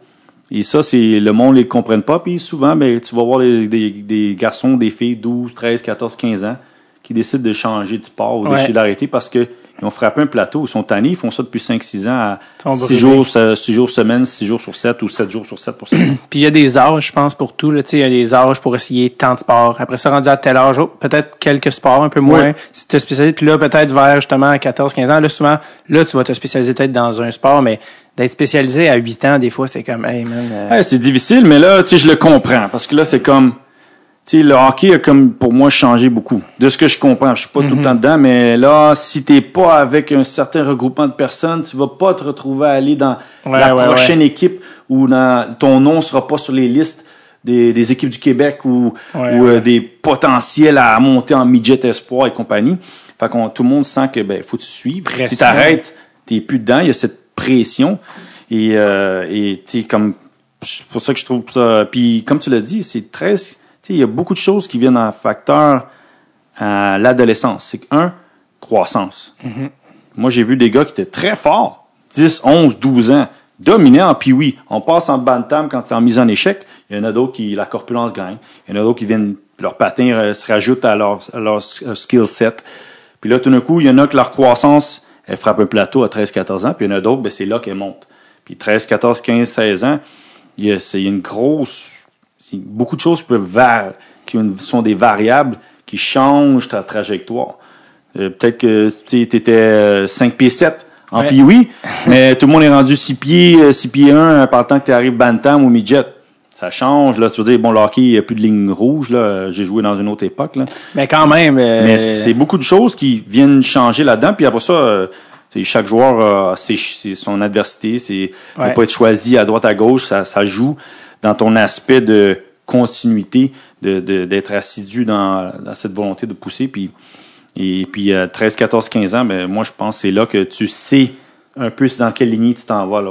Peut-être j'ai une chance de devenir professionnel ou du moins aller dans l'élite de ton sport au niveau amateur. Puis là, tes, tes parents, maintenant, là, t'as trois enfants? Oui. T'en as le plus vieux à quel âge? Euh, ma fille, Sophia, elle a 10 ans. Ma deuxième, Mia, elle a 8 ans. Puis mon garçon, Thiago, il a 4 ans. Puis est-ce qu'ils sont dans les sports? Est-ce que c'est... Oui, ils sont dans les sports. Ils jouent au soccer. Et puis là, ils sont... euh, ils sont ben, mes deux filles les plus vieilles sont dans sont au hockey là sont inscrites au hockey donc ils, ils commencent à découvrir c'est quoi le monde du hockey de mettre l'équipement puis euh, de jouer en équipe euh, sur la glace C'est vraiment la même trajectoire que papa. Là, les... Ouais, ben ils ont fait de la gymnastique, ils ont fait de la danse. euh, nous, on les met dans avec ma femme parce que ma femme elle, elle joue au soccer aussi, euh, et on les met dans le sport parce qu'on pour les bienfaits, les valeurs du sport. Là, si un jour ils font quelque chose, tant mieux, mais ça, je ne saurais pas avant un bout de temps. Là, c'est vraiment découvrir quelque chose, puis est-ce que c'est euh, dans une avenue qu'ils vont aimer, puis qu'ils vont retrouver la même passion que moi j'avais? Mhm. Je leur souhaite, Ouais. Euh, mais peut-être que ça sera pas ça. Oh, commencez-vous à avoir honte au World Juniors? Parce que papa ici, il a pas mal honte. Et c'est un décompte jusqu'à l'épisode spécial annuel des World Juniors, l'annuel et extinct épisode. Vous l'attendez à chaque année. Chucky Pellerine, on se prépare. Et le décompte jusqu'à l'épisode spécial World Juniors vous est présenté par McDo Canada cette année et sa dixième campagne McJoueur qui met en vedette cette année Tyler Toffoli et Cole Caulfield qui vous présente le quart de livre avec bacon et oignons croustillants. Absolument. Y a-t-il un, y a-t-il une association plus classique dans l'enfance que le hockey et le McDo? Honnêtement, comme, après ta, tu sais, comme, après ta game, t'as juste envie d'aller au McDo. Comme les, les pères cool qui amènent leurs enfants au McDo. Moi, je me, me souviens comme, on avait pas, mon père, comme, non, on n'a pas le temps, on s'en va où? Mais mon ami Julien, son père Richard, l'amenait au McDo après. J'étais comme, God damn it! Toujours les mêmes qui ont tout dans la vie. Puis c'est comme, puis à un moment donné, j'ai eu un lift à, la- à ma game par mon ami Julien puis son père Richard. Tu sais, son père Richard, toujours en tracksuit, avec la gomme Excel. Toujours la gomme Excel. Il était malade. Puis, euh, il me dit, je vais, on va t'amener au McDo après. On va y aller. Comme j'en ai sacré, il me dit, là, pas la mère. On va y aller. All right. Il nous avait amené au McDo après, puis comme, je sais pas si je vais retrouver ce moment d'euphorie-là dans ma vie. Tu sais, je veux dire, sans le fentanyl, je veux dire. dans- c'est comme, wow! Je me souviens encore arriver là puis être comme rentré. Je pensais que j'étais dans Richie Rich. Tu sais, je suis rentré. Quand t'es kid, faut que tu trouves ton shtick. Genre, c'est quoi ton trio que tu stick avec? Il y en a que c'est comme le cheeseburger, le McPoulet. Tu sais, il y avait toujours un gars dans l'équipe. Parce que, tu sais, t'allais toujours au McDo nettoyer de hockey. Tu sais, les parents voulaient du café. Les kids voulaient être heureux. puis, il y avait tout le tour, tout le monde prenait genre les, les mêmes affaires, des croquettes. Puis, il y avait toujours un gars dans l'équipe, prenait genre le mec poisson. T'es comme, qu'est-ce que tu fais, Tristan? T'as-tu, t'as-tu 49 ans? T'as toujours le backup goaler. Il était spécial. Anyway. Et, euh, sûrement que des enfants qu'on connaît pas se battaient dans la piscine à balle à grands coups de poing, ça y est. Mais ça, c'était, c'était la bonne époque. Tu sais. Richard m'a amené, puis je me souviens, mon premier cheeseburger. Tu sais, avec les deux pickles au milieu. Déjà, enfant, j'aimais les pickles. Déjà, tu vois que j'étais une vieille âme. Et, parce que c'est ça, ils en mettent deux. Je pense qu'il y en a qui ont vu The Founder, le film sur McDo, comme une recette. C'est pour ça que ça goûte toujours la même affaire, comme une, une, une exactitude du McDo jusqu'au pickle. Avec les jaunes, dans, dans, dans ce temps-là, les pailles du McDo étaient jaunes foncées. On dirait que l'orangeade goûtait meilleur. Je peux pas, je peux pas te l'expliquer. Et tout ça pour mener au thrill final. Le thrill d'une vie, honnêtement, euh, déballer les cartes d'hockey. Tu sais, t'as, t'as- encore les mains graisseuses des frites avec le sel. T'es, t'es en train de- de- d'essayer d'ouvrir avec tes petites mains de fille d'enfant le, le paquet en aluminium qui est fait pour te niaiser, un peu comme les wraps de CD à l'époque, là, tu sais, quand un, comment on, crème fait, on veut, on peut, tu dois l'ouvrir, cette affaire Et finalement, réussir à le déchirer avec tes dents. comme, tu vois que t'étais en, t'avais hâte de voir les cartes. Et là, tu sais, dans ta tête, le scénario de si j'avais demandé les cartes, si j'avais passé dans le fil avant Julien ou après, dépendamment, c'est ça qui a influencé qui a eu la carte d'Alexei Yashin. C'était, good lord, c'était comme, j'en reparle, j'ai des battements, j'ai des palpitations cardiaques. C'était, on avait un certain problème de jeu à l'époque, faut dire. Et je sais pas si tu souviens les cartes des années 2000 transparentes, tu sais, comme recto verso. Ça, mes amis, en plastique, au lieu d'être en carton, être en plastique, ça, c'était le futur. C'était, puis après ça, ils ont sorti les cartes, que tu avais une version recrue, qui était en noir et blanc. Tu sais, c'était genre Ed Belfour, mais avec les blacks, pour dire, pour signifier le passé. Moi, ça en prend pas plus. Moi, ça, ça c'est, pour moi, c'est ça le bonheur. Tu sais, je les ai encore. J'ai encore ces cartes-là. Et il y avait les cartes, il y en a qui s'en souviennent-tu, les cartes 3D. Hello! Les cartes 3D McDo, Mario, le motion, back and forth, sa ligne rouge qui marque, Forsberg, le diving save de Patrick Roy. Hey, fait comme 26 ans, il marche encore. Je m'endors avec ça la nuit, dans les mains, en, train, en tout cas, bref, c'est un autre problème. Ah, good lord que c'était juste classique. Classique tournoi de hockey. C'est, c'est sûr qu'un moment donné, tu passes au McDo. C'est juste classique. Anyways, countdown jusqu'à l'épisode spécial World Juniors. Plus que deux épisodes incluant celui-ci. Et ça vous est présenté par McDo Canada et la nouvelle campagne des mecs joueurs qui sont Tyler, Totofoley et Cole Caulfield qui vous présente le de livre avec bacon et oignon croustillant. J'ai oignon croustillant, c'est bon, j'ai comme, comme croustillant dans la bouche. OK. Papa est bien fatigué. On retourne à l'épisode. Puis euh, on était rendu justement, tu te pointes à, à Val d'Or avec les foreurs, euh, famille d'accueil avec euh, Jean-Luc. Là, toi, tu as eu quand même la chance de jouer avec euh, plusieurs noms que les gens vont connaître, mais Steve Bégin, qui Oui. est passé au podcast, Roberto Luongo, Jean-Luc Grandpierre, Jean-Pierre Dumont, Jean-Pierre Dumont, euh, qui a été un choix top. euh, Top 3, je pense. top 3, la quelque N2 chose de New York. Puis. Roberto Longo l'année d'après, quatrième comme gardien de but, je pense. Exactement. Puis Luango qui a joué euh, 20 ans dans l'Union Oui. c'est quand même fabuleux. Euh, Parle-moi un peu de ces gars-là, puis des, comment toi tu les as connus. Je me souviens que quand Steve est venu au podcast, on lui a demandé parle-nous de Patrice, le joueur de hockey. Il dit il était bon, Patrice. Puis il nous a parlé de toi, tout ça. Puis Steve qui était d'ailleurs le coach à la classique KR cette année. Là. Euh, mais ouais, parle-moi un peu de Steve Bégin. euh, Ah, Comme Steve, joueur de euh, ben écoute, euh, on se croise encore parce qu'on habite pas loin un de l'autre, Ouais. puis on est dans les euh, dans les événements euh, régulièrement. Euh, Steve, ceux qui savent pas, sa femme, c'est la même fille qu'il connaît depuis que j'étais avec lui à Val d'Or. ouais. Donc, euh, ils ont eu deux enfants, deux Ben, filles. un peu comme toi, dans le sens que. Ben oui, j'ai la même copine depuis, Exact. euh, ma, femme, c'est euh, depuis que j'ai l'âge de 17-18 ans. Et euh, mais Steve, Steve, c'est vraiment quelqu'un euh, authentique. Puis je pense que tu as appris à le connaître. Tu es pas gêné. Non. Euh, Très drôle. de- si je me rappelle bien, Cap de la Madeleine, Trois-Rivières ou euh, dans ce coin-là. Et euh, franchement, là, un gars, mais sur la glace, c'est un gars d'une intensité. Euh, j'ai rarement vu dans le sport quelqu'un d'une telle intensité-là. Toujours appliqué de, du premier chiffre au dernier jusqu'à la fin du match, il arrête pas. Et comme je dis mentionné quand j'étais défenseur, quand, il, quand on fait les exercices, bon, euh, on, lance la rondelle à fond de la rondelle, il faut que le défenseur aille la chercher pour travailler le jeu derrière le but, puis tu as un attaquant qui te poursuit. Mais laisse-moi dire que quand tu vois que Steve est dans la ligue des attaquants, euh, tu sais que tu dois te grouiller là, puis tu dois patiner. Donc, euh, il est pas, il est pas moins intense dans les pratiques. Non, non, non. Steve, match, un match pratique, c'est c'est la même chose. C'est un gars qui qui est à fond, puis qui euh, qui est vraiment. je pense que les gens qui l'ont découvert quand il joue pour le Canadien, c'est un gars qui est à l'ouvrage, le cœur gros comme c'est pas possible. Mm-hmm. Et puis moi j'ai vu Steve Bégin mettre Peter Royal 6 pieds 6, 225 livres. Euh, le coucher au sol, parce que bon, il y a les bagarres euh, dans l'hockey. C'était ça, c'était. Et, mais tu sais, Steve, c'est 5 pieds 11, 6 pieds. Euh, à ce moment-là, c'était 185 livres. Euh, puis tu vraiment découpé quelqu'un, quelqu'un naturellement fort. Je dirais comme, tu sais, puis l'anecdote, c'est, j'arrive à Val d'Or, puis tu sais, je sais pas si c'est toujours comme ça, mais les premiers camps, euh, ils te font des tests. Euh, puis je vous ai dit, j'ai jamais fait de musculation jusqu'à temps que j'arrive à géant majeur. Même là, j'en faisais pas vraiment. J'en ai fait parce qu'il fallait le faire là, sur, Mm-hmm. sur le moment. Et il y a, on fait des tests. Puis là, ils veulent tester ta force maximale de squat puis euh, de bench.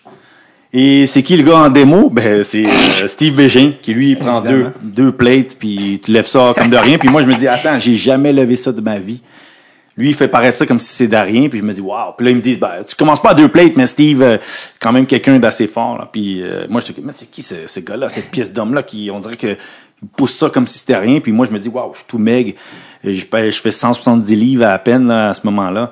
Et euh, puis ça, c'est Steve. Mais quand arrive un gars dans le vestiaire, euh, tu sais, comme je dis, qui C'était très leader, je pense. oui, c'était lui, euh, il était capitaine euh, quand je suis arrivé. Donc, euh, et puis, c'est vraiment le leader, mais leader par exemple. Quand un coach dit, le coach, c'était facile de dire, ben les gars, regardez Steve. Est-ce qu'il abandonne lui? Ben non. Puis tu pouvais pas dire non. Tu pouvais pas faire le contraire. C'était le, le modèle, l'exemple Ouais. du gars qui qui est, qui est à fond de train puis qui euh, qui bouge, qui frappe tout ce qui bouge Ouais. qui est sur chaque shift, euh, c'est, on dirait qu'ils sont tous pareils. Ouais. Tu pourrais pas dire, genre, il n'y a pas d'intensité où ce que, ah, ok, il a diminué un peu, là, c'est fou. Ça fout le train, puis, puis tu euh, comme j'ai dit, quand tu étais l'adversaire ou le, le gars qui, qui, qui, qui se faisait pourchasser par lui, il y avait une certaine crainte là, de- d'avoir Steve. Steve, ex- exceptionnel. Mais un gars toujours un gros souriant, riant, Ouais. un bouffon, euh, tu ris, autant qu'il était intense, c'était pas comme, il y en a qui sont intenses, je dirais un peu comme moi, ou qui sont froids. Tu vois qu'ils sont dans, concentrés, dans une bulle. Lui, c'était intense, mais après ça, c'était bon, voilà, on vit la vie. là, on. Donc, euh, ça, c'était Steve, Steve Bégin. Bégin. Euh, Roberto Luongo, qui est un euh, non, c'est ça, ça fait pas encore assez longtemps, mais probablement un futur Hall of Famer dans la Ouais. nationale. Son numéro est déjà retiré en Floride. Peut-être ça va être retiré à Euh, Vancouver. même aussi à Val d'Or, me semble que Il est ouais, à Val d'Or, ça c'est sûr. C'est sûr. Euh, Parle-moi de Roberto Luongo, qui était un gros, gros prospect, si on parle de l'époque où tous les goalers sortaient du Québec. Là. Oui, ben Roberto, c'est quand je suis arrivé, euh, lui, il avait fait son année de 16 ans à Val d'Or. OK. Et quand je suis arrivé, euh, tu sais, on a joué contre, moi, au, au- au soccer. Moi et euh, Roberto. Ah, OK, fait que lui... Moi euh, contre Roberto. Fait qu'il a joué au soccer, Roberto, ceux qui ne savent pas ça. Là. Donc, Ben. on se connaissait déjà un peu, pas aussi amicalement, mais on s'était échangé. Donc lui, il me connaissait comme le gars de soccer. Hmm. Moi, j'apprenais à connaître Roberto Longo, le futur euh, top prospect, surtout pour gardien de but. Ouais. Ben, c'est un bon Italien de Saint-Léonard. Fait que le fait qu'il joue au soccer, ça oui, fit, donc là. ça, c'est- c'est- c'est c'est- c'est dans les mœurs, là, on est dans les cordes. Et euh, quand j'arrive euh, là, on, tu sais, tout le monde parle, ben Roberto, c'est Roberto que là, euh, tu comprends qu'à chaque match qu'on joue, ben il y a des recruteurs. Puis Ils viennent voir qui? Ils viennent voir Roberto Luong. Mm. Puis euh, tu sais, c'est justement, je me tout me rappeler un certain mot de Richard Martel qui dit, euh, ben pour certains d'entre vous, profitez-en parce que on vient voir lui, mais ça veut pas dire que y a les 20 quelques équipes de la Ligue nationale à ce moment-là vont repêcher. Il y a qu'une équipe qui va le repêcher. Donc, il y en a d'autres qui vont avoir d'autres besoins. Donc, euh, et, Toi, euh, ça, tu mais- l'as pris, tu l'as tu tu t'es dit, ah, ça, ça non, à moi? moi, je jouais. Oui, tu as l'obtention de la Ligue nationale, mais comme je t'ai dit, je j'étais pas parti de mon. C'est quoi les listes de repêchage? Hmm. C'est à travers parler des recruteurs qui viennent te voir parce que tu des bonnes performances, des, Hmm. des- tout le monde qui te pose des questions. Et, euh, mais Roberto, euh, pff, wow. Moi, quand j'ai joué avec lui, j'étais devant lui, là, je l'ai, je l'ai blagué quand il a, quand il a pris sa retraite. Là, je dis bon, euh, tu peux me remercier pour tous les tirs euh, que j'ai laissé passer ou que j'ai bloqués pour que bien faire paraître pour faire repêcher en Ligue nationale. Mais non, non, c'était exceptionnel. J'ai vu des matchs de hockey avec Roberto, euh, 45, 50 tirs, puis il y a pas de but qui passe. Puis c'était, il y a rien qui passait là. Tu savais qu'elle allait Et avoir- moi, dans, moi, personnellement, il n'y avait aucun doute que lui, il allait être dans la Ligue nationale puis qu'il allait avoir une très bonne carrière dans la Ligue nationale. Déjà. Ça, moi, pour moi, personnellement, d'avoir joué avec lui, avoir vu comment, puis tu sais, c'est quand même quelqu'un de 6 pieds 3, 6 pieds 2 et demi, là, puis gardien de but, donc pièce, pièce quand même imposante, mais les réflexes, les arrêts qu'il faisait, tu sais, je pouvais pas dire ça allait être le prochain Martin Bruno ou Patrick Roy, mais tu savais qu'il allait être dans la lignée d'un gardien de but qui allait pas avoir une carrière moyenne dans la Ligue nationale. Puis ça, c'est un gars que quand Twitter est arrivé, on a découvert comme la personnalité de Luongo, comme on le connaissait pas. comme Oui, parce que quand tu regardes Roberto, surtout quand j'ai joué avec, il est assez in- intense. Il est dans sa bulle, il est concentré. Mais quand t'es sans longo, il y a des petites blagues ici, beaucoup de sarcasme. Puis, euh, tu sais, lui, il était beaucoup avec, euh, justement, en famille d'accueil, il était avec Lucho Di- Des Martinez, avec Jean-Pierre Dumont et, euh, et, euh, Francis Lacaille. Et euh, tu apprends, puis le monde, parce que moi, je savais même pas son Twitter handle, c'était Strombone à ce moment-là. Ouais. C'est juste dit, euh, là, c'est quelqu'un qui m'a dit non, ça c'est Roberto Luongo, puis je voyais les, les blagues, puis on voit des messages, puis c'est là que le monde a vraiment con- connu que, ok, autant qu'il est intense, puis qu'il est sur la glace, puis tu un excellent gardien de but, autant que c'est quelqu'un vraiment qui, euh, qui rit de lui-même, puis qui, Ouais. qui a vraiment un humour euh, de, de différents degrés, puis qui, qui, euh, que le monde ont, je pense, se sont attachés beaucoup Ouais. à ce personnage-là, à cette personnalité-là de lui. My contract sucks, sa fameuse phrase qu'il avait dit. Ah ouais, tu sais, comme euh, je pense c'est quand est-ce que il y avait une grande saga entre quand il était à Vancouver parce qu'il y avait les deux gardiens de but, j'ai oublié le nom Schneider. Schneider, Corey Schneider. Puis tout le monde pressentait que Luongo allait partir, Ouais. que Schneider allait devenir le gardien numéro un, puis que Schneider est parti, je pense, aux Devils de New Jersey. Ouais, ah, Puis je crois qu'il a dit, voilà, il avait fait une blague en. Ouais, ouais, là-dessus. Eh, écoute, moi j'avais déjà mis euh, mes bagages, j'étais prêt, puis tout, puis euh, j'étais Ouais. prêt à quitter, puis finalement, ben voilà, je reste, mais non, vraiment, tout un, tout un humour là. Ouais, il est très drôle. Le, le, le- Corey Schneider avait été changé contre un choix qui est devenu Bo Horvat, qui est le capitaine des Canucks. Fait que ça a bien tourné pour les Canucks, cet échange-là. Euh, ben oui, euh, Jean-Pierre Dumont, là, euh, allez voir, c'est un des joueurs les plus underrated, je trouve, sous-estimé. Il a eu une sacrée carrière. Gros, gros joueur Buffalo, il jouait à Nashville. Mais euh, il, il habite encore à Nashville, je pense, avec, Oui. ses, avec ses enfants et son gars, mais solide joueur de hockey, Jean- Jean-Pierre Dumont. Oui, euh, Jean-Pierre Dumont, je me rappelle pas si c'est la deuxième saison, j'étais plus avec les Forts de Val-d'Or, mais je crois que je sais pas si c'est un record de points. Je sais pas si c'est dans les séries éliminatoires qu'il avait, mais vraiment avait le compas dans l'œil pour marquer. Et, euh, sauf que Jean-Pierre Dumont, le truc, c'est que c'est quelqu'un qui avait super main, un très bon coup de patin, mais à cause qu'il était lui aussi assez imposant, un bon 6 pieds 2, on, je crois qu'on on voulait qu'il soit un autre type de joueur. Un joueur euh, corpulence, Eric Lindros, dominant Power- dans les coins. power mais c'était un gars à, à finesse. Un gars qui marquait, un gars de 50 buts, je pense, sa deuxième saison à Val d'Or. euh, je crois qu'il établit un record jusqu'à temps que Simon Gamache euh, l'éclipse.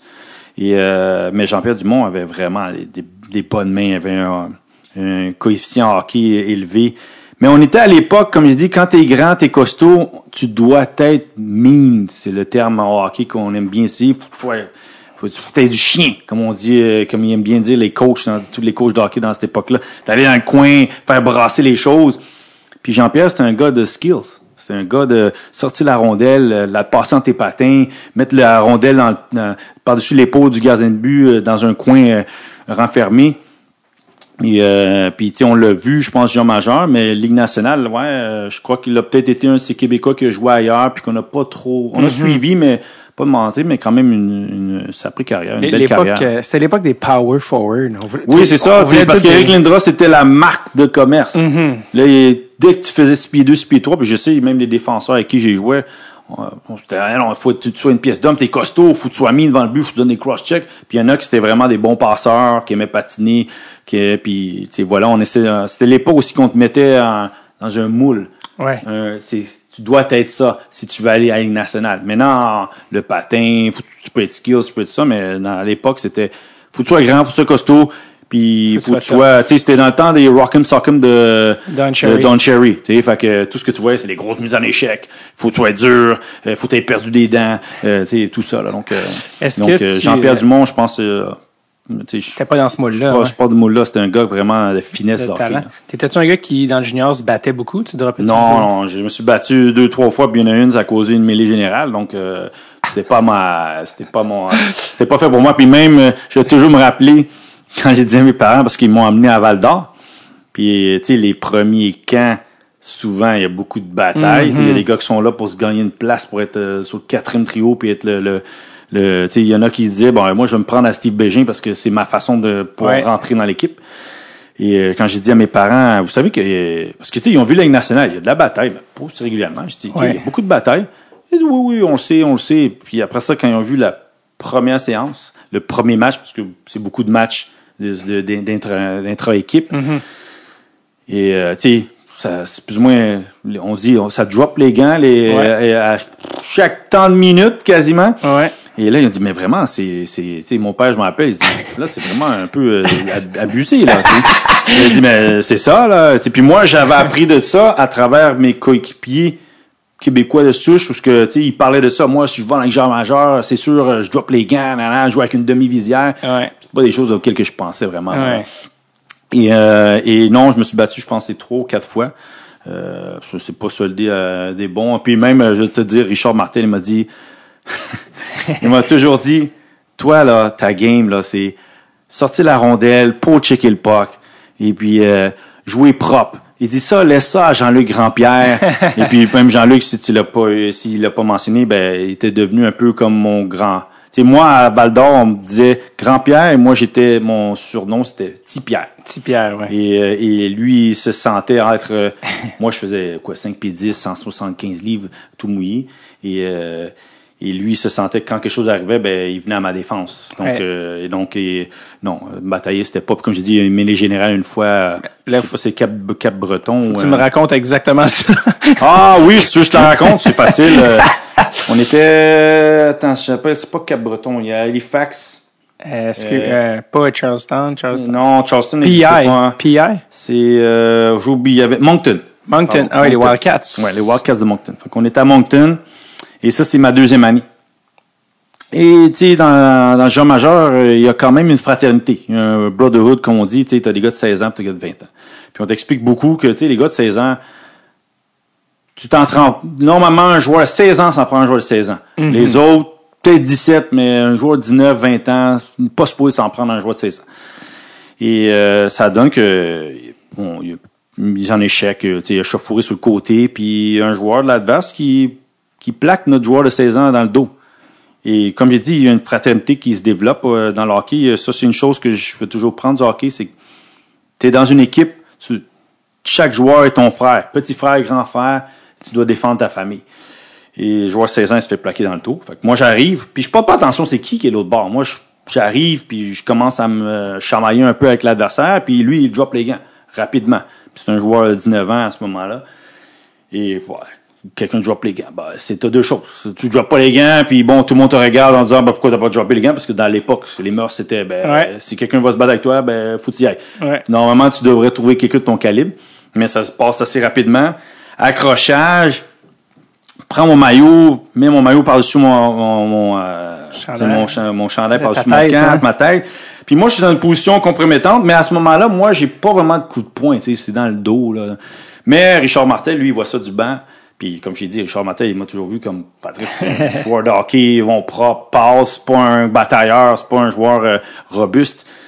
Et, euh, et à ce moment-là, il voit ça, il me voit dans une position compromettante, puis euh, il dit, euh, Francis Lessard sur le banc, il dit à Francis, il pousse, il dit, pas. Il saute sur la glace, puis lui, il rentre dans le gars, puis bang, puis là, le coach adverse, qu'est-ce qu'il voit? Hein, Ben, lui aussi, il envoie ses gars, puis pouf, mais les générales à Moncton. Et voilà, puis j'ai éjecté du match parce que moi, j'étais une deuxième bagarre. Parce qu'il y avait déjà une bagarre, puis moi, je me suis pris avec un joueur, puis on s'est battu. Fait qu'on était deuxième bagarre. Fait que moi, je suis mis Francis Lessard, lui, parce que c'est le premier joueur ressorti. Richard Ouais. Martel, même chose. Euh, fait que voilà, ben, la générale à, à, à Moncton, c'est les images. J'ai peut-être l'air de me faire tabasser dessus, mais à la fin, j'ai pas vraiment pris aucun coup. C'est que la façon, euh, puis j'avais ma ganse en arrière, fait que le maillot, lui, il est en train de le passer, mais il, il me tire en même temps. Fait que moi, je suis dans une position où que je perds l'équilibre. Puis euh, Richard Martel a senti que voilà, il faut genre. Puis tu sais, comme vu qu'il y avait deux batailles, ben les, les juges de ligne s'occupaient déjà d'une première. Fait que là, moi, c'était plus one-on-one. Fait que là, lui a senti, ben voilà, il m'a envoyé. C'est Puis, la euh. Comme j'ai dit, euh, ça, c'est une chose que je veux toujours retenir du hockey, c'est cette fraternité. Ce sentiment de, si t'es dans mon équipe, tu fais partie de mon équipe, tu fais partie de ma Ouais. famille, et donc tu dois protéger ton frère, qu'il soit vieux ou plus, ou, euh, ou plus jeune. Mhm. Ça, c'est encore une fois une anecdote très datée parce qu'aujourd'hui, tu, tu peux pas envoyer un gars d'une mêlée comme je pense que t'es suspendu, genre. Ah non, mais maintenant, c'est Toute tout la- pareil. Là. 20 J'ai été matchs, voir un match de joueur majeur, euh, je peux te dire, moi-même, je comptais les mises en échec. Mm. Parce que euh, plus jeune, on te dit, faut que tu finisses ta mise en échec. Fait que quand tu donnais ta rondelle en tant que défenseur, fallait tu t'attendre à une mise en échec. Ouais. Parce qu'il y avait un 3-4 secondes de délai que tu pouvais recevoir une mise en échec. Même qu'il y en a qui passaient. Là, maintenant, les joueurs ont tendance à, parce que le patin est de, est de priorité. Ouais. Les- dès que tu as fait la passe, les joueurs, les autres, ils continuent leur chemin pour essayer d'aller faire la pression sur le prochain Ouais. euh, porteur de la rondelle. Donc, euh, euh, mais oui, les choses ont changé. Ont changé. et voilà, le sport a évolué. C'est quoi le moment clé où tu t'es dit, bon, switch, c'est plus le hockey maintenant, c'est le soccer? Le moment clé, parce que tu le monde, on dit, bah, Patrice, il a, il a quitté le soccer. J'ai pas vraiment quitté le soccer. C'est le hockey, euh, j'ai quitté le hockey. Le hockey m'a facilité de faire mon choix. Parce que dans mon cœur, le soccer a toujours la meilleure place. Mais tu joues à la Ligue majeure du Québec. T'es au Québec, c'est tout jeune joueur, c'est l'endroit qu'il veut être parce que l'obtention de la Ligue nationale. Et euh, puis un soir, ma deuxième année, je joue contre les Huskies de Rouen-Noranda, donc la bataille du 117. On est à Rouen-Noranda. Euh, je marque le but gagnant en plus, on gagne 2-1. Prends le l'autobus, rentre à l'aréna, euh, Air Québec, je pense que ça, s'appelle à ce moment-là. Euh, et j'arrive, puis le coach il m'interpelle dans son dans son dans son vestiaire, dans, dans son bureau. Et il m'explique que j'ai été changé, que ça fait déjà une couple de jours que j'ai changé, mais vu que j'étais un, un jeune de cégep, ça rentre dans des certaines dates. Tu peux pas être nécessairement échangé justement. En tout cas, l'école était d'une part, je sais pas si ça fonctionne toujours pareil, Ouais, mais ouais. que tu pouvais pas juste être échangé de même parce que voilà, vu que tu changeais de. Cas, ouais. c'est ce qu'on m'a expliqué, à savoir si c'est la, la vraie raison, hein. Et on comment échanger. Puis sur le moment, euh, c'est très étrange parce que comme j'ai dit, c'est une fraternité. Moi, pour moi, je suis dans une famille. Moi, tous ces gars-là, ce sont comme des frères. Tous les jours, tu es avec eux autres. Tu vas à l'école avec certains, on se croise, on se voit à 300, 200 quelques journées dans, dans- dans l'année. Et euh, je rentre euh, chez moi, chez euh, ma famille d'accueil, parce qu'il y a des certains joueurs qui savaient, qui ont vu, tu sais, pourquoi le coach, pourquoi Patrice allé parler au coach? Là, J'ai expliqué que j'avais été échangé. Fait que là, tout le monde savait un peu. Et euh, je suis rentré à la famille d'accueil, j'ai appelé mon père, puis j'ai dit, ben voilà, le hockey c'est fini. Il dit, là, je me concentre sur le soccer. Je vais aller à le prochain endroit, parce que par respect, je n'arrêterai pas là, mais dès que je finis la saison, je me concentre sur le soccer. Puis à ce moment-là, c'est, il y a, la croix, elle est faite. C'est comme si c'était difficile de dire quitter parce que tu sais le soccer était pas comme c'était il y a pas d'a- d'académie du centre de- du club de foot Montréal il y avait pas de la, la route pour aller au soccer professionnel n'était pas établie donc moi j'étais au hockey je suivais cette route là parce que c'était la route était établie puis j'étais dedans puis j'avais des possibilités même que peut-être moins que d'autres mais des possibilités Ouais. et là quand ils ont puis j'avais une bourse d'études à l'université de Syracuse qui m'attendait Ouais. et euh, puis à ce moment-là j'ai C'était encore, euh, c'était encore valide, là. oui, oui, parce que moi, quand j'ai eu ma bourse d'études, j'avais 16 ans. Je ne pouvais pas aller à l'université américaine. Ok. Finalement, j'ai juste fait le, le- le test. Et j'ai fait mes deux années. Puis euh, après ça, un jour ou deux après, on a appelé le coach d'université pour dire ben, je suis prêt là, à, prendre ma bourse et je, je m'en viens. Puis que le hockey s'est terminé. Je suis allé à Sherbrooke. J'ai fait ma, la moitié de saison qui restait. Et dès que c'est terminé, euh, Sherbrooke a tenté de, de Convaincre. me convaincre de rester parce qu'ils m'ont dit oh, on va te laisser aller au soccer euh, dans la j'ai dit non j'ai dit oui merci mais je ne reviendrai pas Euh, T'as pas eu une discussion avec un scout des Panthers? euh, oui à travers ça c'est pendant l'année c'est arrivé euh, dans l'année où ce que c'est comme j'ai dit euh, auparavant tu, les recruteurs viennent ils te Ouais. parlent ils te posent des questions puis moi j'ai parlé avec un recruteur des Panthers de la Floride à ce moment-là qui euh, qui me dit euh, tu sais t'es pas mal bon mais tu joues en défense puis tu fais 5 pieds 9 5 10 pouces il dit euh, au hockey tu peux prendre du poids tu sais aller au gym tu peux prendre une 10 ou 15 livres de plus mais grandir euh, tu sais il faut que tu sois exceptionnel tu sais. Fait que euh, j'ai compris que à la Ligue nationale ça allait être tu sais, à la porte de faire des essais ou euh, Ligue américaine ou Ligue internationale. Et, euh, mais l'échange a- l'échange à ce moment-là moi je suis quelqu'un qui est très ancré. Si tu es, si je considère que tu deviens un ami, moi je considère que j'ai une loyauté à- envers ces gens-là. Je constate vice-versa, mais c'est comme ça. Ouais. Et dès qu'on m'a échangé, j'ai senti que là, euh, c'est comme si la famille des Forts de Val-d'Or, ben, t'étais moins que rien. Donc, euh, j'ai compris c'était quoi la business du sport. Ouais. Mais, euh, puis en plus, euh, deux jours plus tard, je devais rejouer contre les Foreurs de Val-d'Or avec les Faux contre Sherbrooke. C'était encore plus étrange. Mais, euh, Comment ça s'était passé, cette game-là? ah, ça, c'était... Wow. Quand tu dis euh, du jour au lendemain, tu étais de l'autre bord de la patinoire, tu connaissais tout, le vestiaire, euh, les gens à l'aréna. Euh, Il y avait un certain texte. Ceux qui connaissent pas au Fort de Val d'Or, il y a un certain euh, texte qui était sur le bord de la baie vitrée puis qui, qui criait toutes sortes d'injures et d'insultes envers les, les coachs. Parce que, tu sais, dites-vous que c'est à une époque où ce que il y avait des menaces et compagnie. Euh, et euh, mais je suis de l'autre bord de la patinoire, euh, très étrange. Puis je porte un autre uniforme. Puis t'es, comme je dis, t'as une fraternité, t'as un sentiment d'appartenir à une famille. Puis là, tout d'un coup, t'appartiens tes, ton identité, c'est quoi? Et même si je jouais pour les Faucons de Sherbrooke, je connaissais pas beaucoup des joueurs, même si on avait joué contre. Le coach, tu le connais parce que tu as joué contre, mais tu pas d'affinité. Fait que tu es un peu dans une période grise où ce que c'est quoi là que je m'embarque là? Puis tu sais, là, je dois faire, je dois recommencer tout ce que j'ai fait quand je suis arrivé à Val d'Or. Ça a comme créé une scission pour toi qui a facilité la transition. Oui, avec- là, à ce moment-là, quand j'ai été changé, j'ai su. Je continue au hockey pour finir la saison, mais, Mais le hockey, de c'est fini. tout ce que tu me dis depuis le début, visiblement, ça a toujours été clair que la flamme, c'était le soccer. Oui, oui, moi depuis tout petit, mon père, euh, tu sais, ceux qui comprennent pas, euh, moi j'ai grandi avec mon père qui m'a parlé de Pelé, Ouais, Maradona, euh, Johan Cruyff, euh, Beckenbauer. S'ils les connaissaient pas, c'est c'est des grandes personnalités du monde soccer de l'époque ou de l'époque de mon père. Ouais. Et, euh, et moi, euh, mon plus grand moment, c'est la Coupe du Monde 1986 à Radio-Canada. Je vais toujours me rappeler, je suis devant la télé. À ce moment-là, c'est des télés Zénith, là, en bois, puis tout. Puis mon père qui me rentre des histoires de soccer et compagnie, mais il n'y a pas de soccer à la télé, là, comme maintenant, là. Le soccer, ça vient à tous les quatre ans, à la Coupe du Monde. Et quand je vois la Coupe du Monde, ben, je vois ce que mon père me parle. Et le Canada est qualifié à la Coupe du Monde. Fait que, tu sais, justement, je me dis, je suis né ici, puis le pays, euh, mon pays est, est à la Coupe du Monde. Et là, de ce moment-là, le soccer, moi, mon rêve, c'était d'être le prochain Pelé. Ça, c'était, ça, c'était, moi, je suis lancé. Moi, si je dois être à, à la Coupe du Monde. Ça, c'était, c'est ma passion. Ça, c'est, quand le monde me pose la question, pourquoi le choix? Je dis, j'ai le choix du cœur. Je dis, aussi simple que ça. Je dis, moi, le hockey, c'était bien. Je sais pas que j'ai pas aimé, mais c'était plus la culture que j'ai grandi dedans. Ouais. Le soccer, ça, c'était le rêve. Ouais. Ça, c'était, ça, c'est mes histoires de, de contes de filles. Ouais. Mais c'était euh, telle Coupe du Monde, qu'est-ce qui s'est passé, qui, qui a marqué le but, hein, parce que mon père me parlait des Coupes du Monde 58 et j'avais des cassettes en, en noir et blanc Ouais. de Coupe du Monde que j'étais même pas né, mais que j'étais capable de regarder puis d'absorber cette information-là. Donc, j'étais et submergé dans, dans le monde du soccer euh, depuis euh, l'enfance. Puis ça, c'est juste qu'il y avait un autre sport qui s'est vu, qui est venu se greffer à quelque chose qui était déjà en place bien avant. C'est, euh, c'était vraiment euh, aussi pré-internet là, tu sais, quand tu dis voir du soccer aux 4 ans, aujourd'hui, c'est Oui, là, les jeunes, quand je dis, vous êtes chanceux, vous avez accès à voir des faits saillants, des matchs, de voir des vedettes régulièrement de, de la Premier League, de la Liga, tout, tout, tout est accessible. Moi, avant, le soccer, c'était chaque quatre ans. Puis après ça, tranquillement, il a commencé à avoir des chaînes Télé Italia où ce que tu pouvais voir des matchs d'Italie tôt le matin, les samedis, dimanches matin.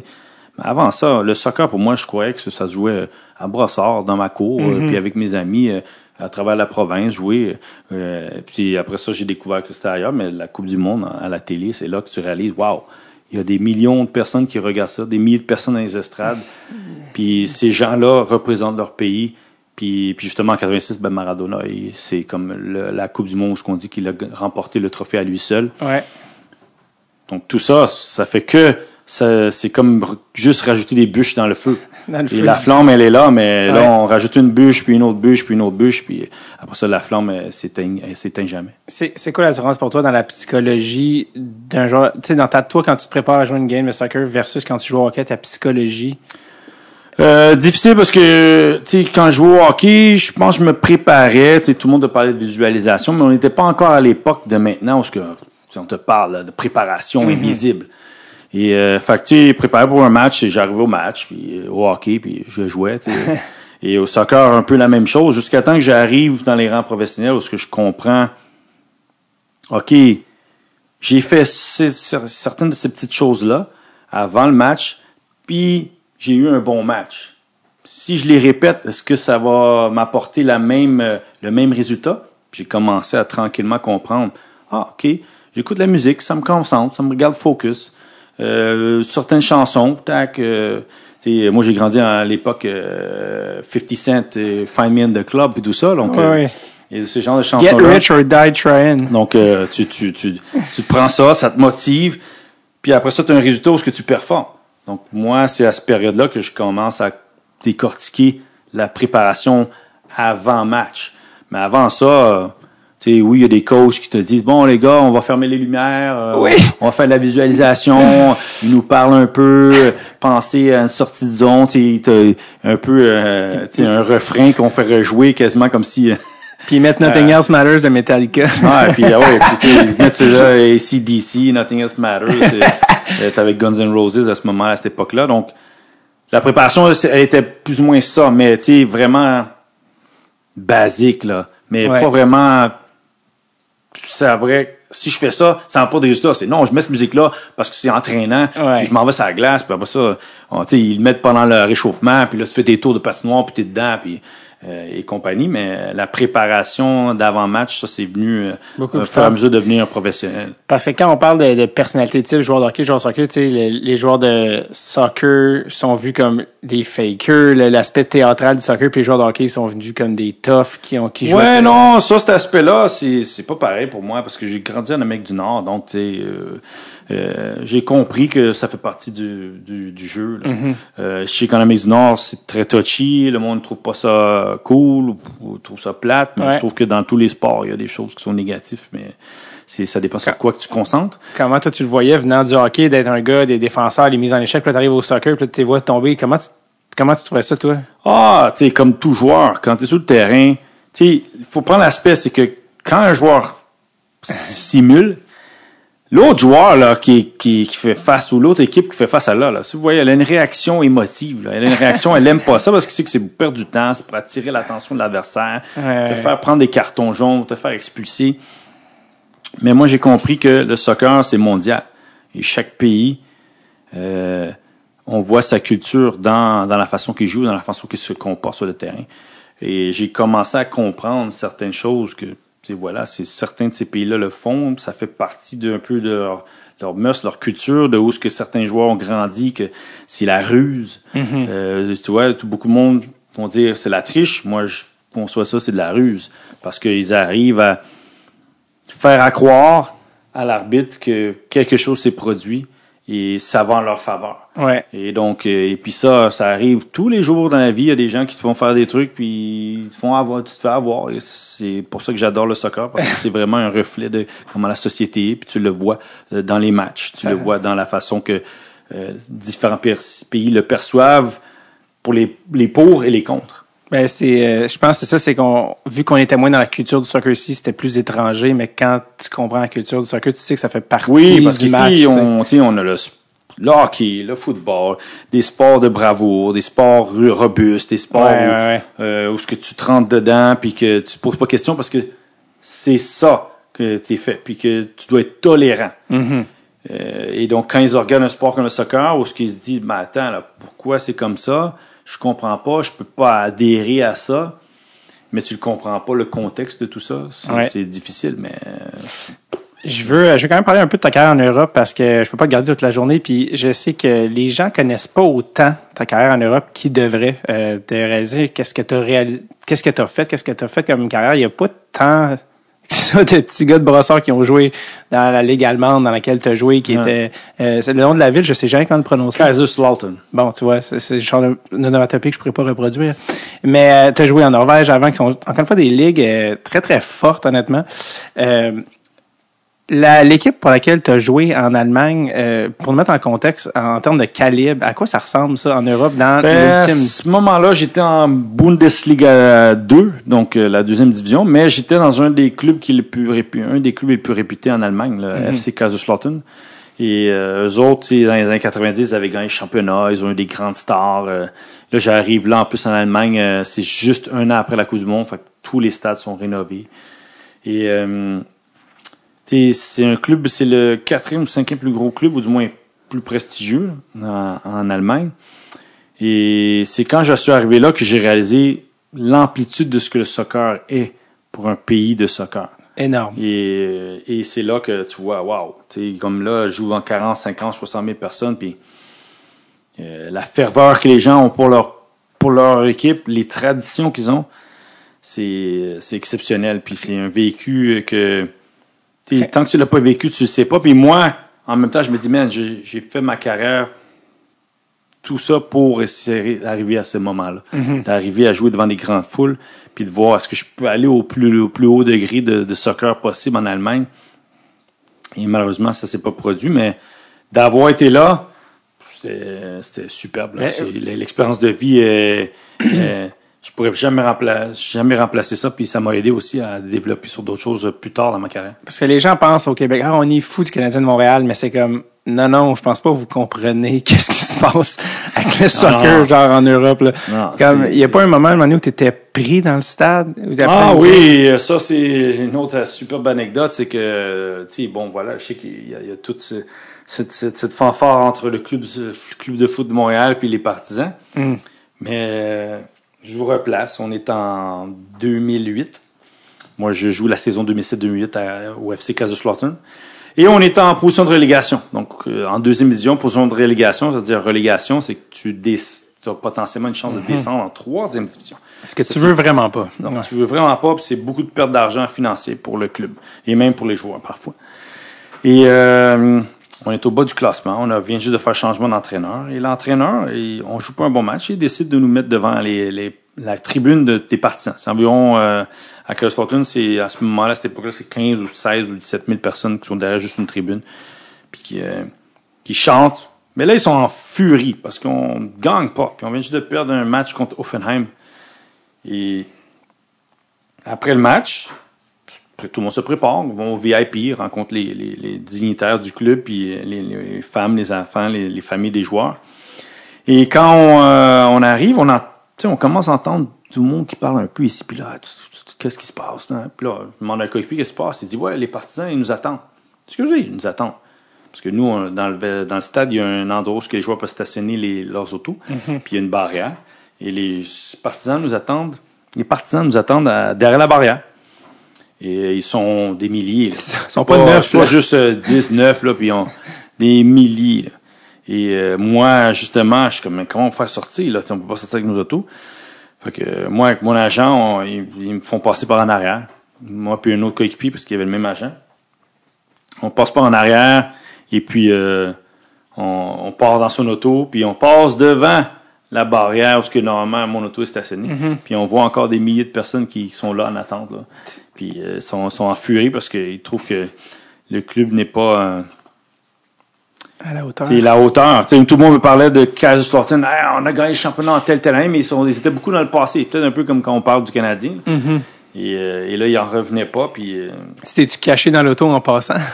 non, on est passé parce qu'on est passé discrètement Ah, en arrière, mais C'est c'est- c'est intense. C'était une autre une autre ligue de, de, de tu sais quand t'as signé ton contrat là, c'est un peu drôle mais t'avais t'avais une idée de, en tête de t'acheter une certaine voiture, mais ton agent t'a fait comprendre que c'était pas exactement ça qu'il fallait que t'achètes. Ouais, ça c'est une autre superbe anecdote du monde euh, su- superficiel euh, du, euh, du monde des- superficiel du monde des pros. J'arrive, puis moi j'étais un fan de Mi- Mini Cooper parce qu'il venait juste d'être acheté par BMW. Mhm. BMW.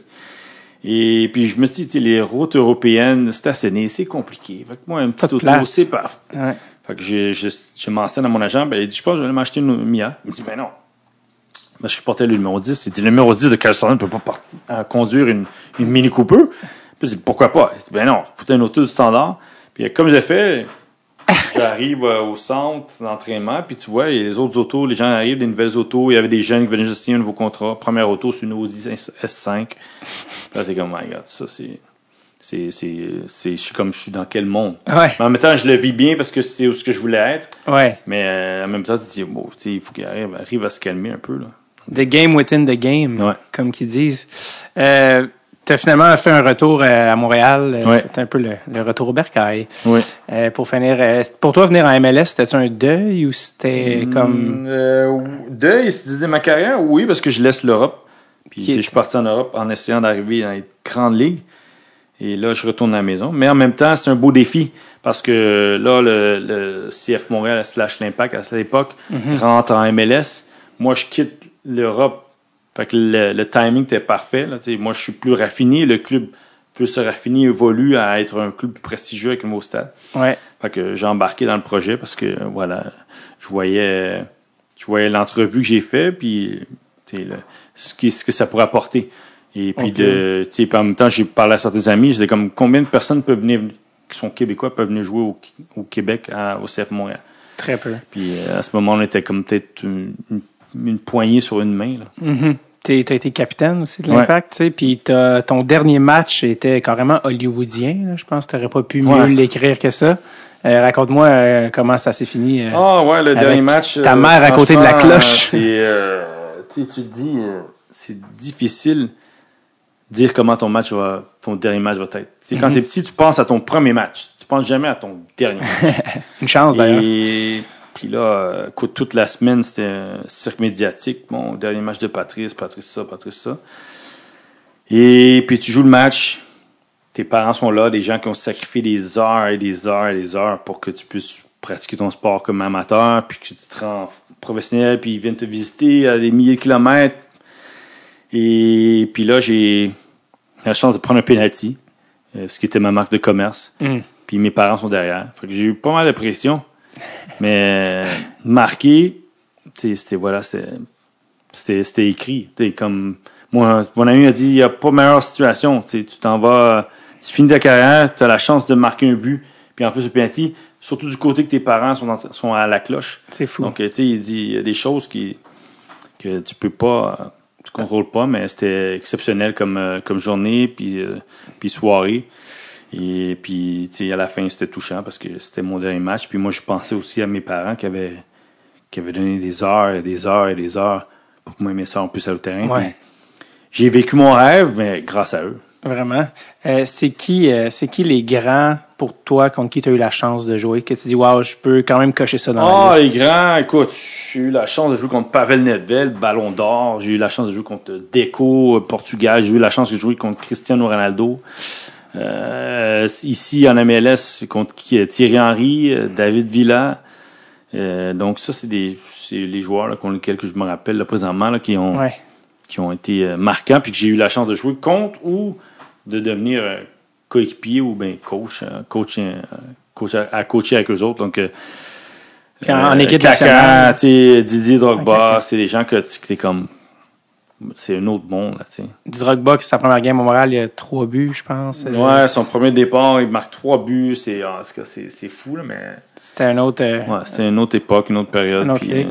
euh, Euh, je vais terminer en parlant de la croissance. Tu sais, quand tu commençais à jouer au soccer quand tu étais jeune, tu sais, Ouais. c'était comme le soccer, c'était comme Patrice, va jouer au hockey, arrête de niaiser. Puis là, aujourd'hui, je pense qu'on dit, ou je pense que j'ai lu que il y a deux fois plus de gens qui jouent au soccer au Canada qu'au Ah ouais, hockey. Je sais pas c'est quoi le chiffre, mais, Mais- je sais que ça fait quelque temps que les inscriptions au soccer sont, sont la- ben, largement sont au-dessus de celles du hockey. Ah ouais. La seule chose, c'est que le hockey, il y a un tremplin où il y a un, il y a un bout à la pyramide. Le soccer, c'est il y a la MLS qui est là, mais pas tout le monde est certain comment je vais devenir professionnel. Mais c'est chapeau à vous là, parce que c'est exceptionnel d'avoir. euh, Ouais. Et mais non, c'est. Le, le soccer au Québec, je pense que ça s'en vient. euh, Ah, sais, ça a toujours grandi, ça évolue depuis le temps, ça progresse. Moi, je pense que où que ça doit progresser, c'est niveau médiatique, Mm. niveau d'engouement, puis euh, parce que l'équipe est là, elle est couverte, mais il faut en partie parler plus. Puis si je vous fais pas une anecdote, mais une constatation, c'est que Ouais. prends soccer, ok, ce que tu regardes euh, TV Sport, RDS, ou Ouais. quelle chaîne, ben quand tu regardes les nouvelles du sport, est-ce qu'il y a euh, des nouvelles sur le soccer? Est-ce que euh, même quand le CF Montréal joue, tu as des faits saillants Mhm. de la ligue? Pas juste du club, la ligue. Donc, Ouais. Ça, c'est, je pense, des endroits qu'on a besoin d'améliorer parce que les gens, ils s'associent de même, ils s'accrochent de même par, en, savant, en sachant les joueurs et les, les endroits.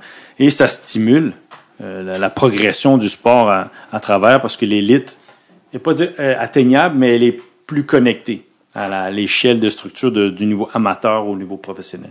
C'est d'ailleurs comme un lien parce que tu viens de quitter le poste assistant pour aller dans les médias. Donc, est-ce que tu prends un peu sur toi de vouloir un peu faire connaître Euh, circuits? ouais, tu sais, j'y vais, c'est- j'essaie de donner mes idées parce que tu Ouais. j'ai grandi dans le monde, je connais des choses. Puis là, c'est de voir si les boss me permettent de, de, de parler ou de ou de, Dire ce que tu de veux. créer quelque chose qui est contenu soccer. OK.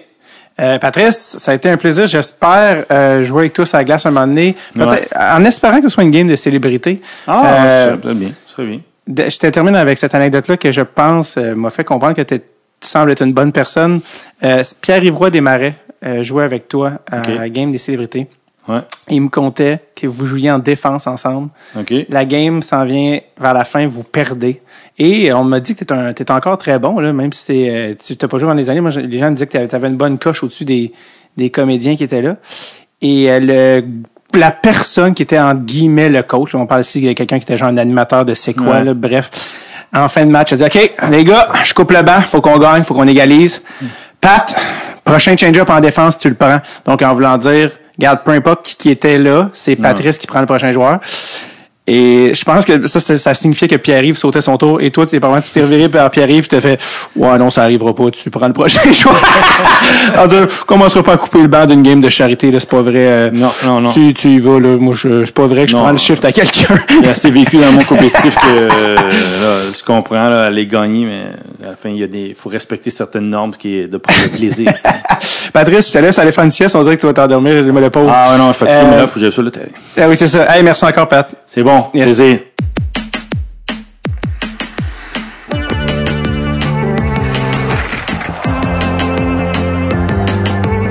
Merci à Patrice de s'être déplacé. Il est venu chez nous. Merci énormément.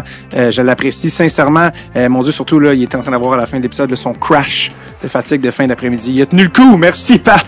Je l'apprécie sincèrement. Sinon, je vous rappelle, euh, on se voit le 11 décembre 2021. Euh, venez voir faire une heure de nouvelles jokes à la salle Fan Place à Longueuil. Euh, vous pouvez vous guetter vos billets au davidbocage.com. On se voit le 11 décembre. Passez une superbe semaine. OK les amis. Bye bye now. Bye bye.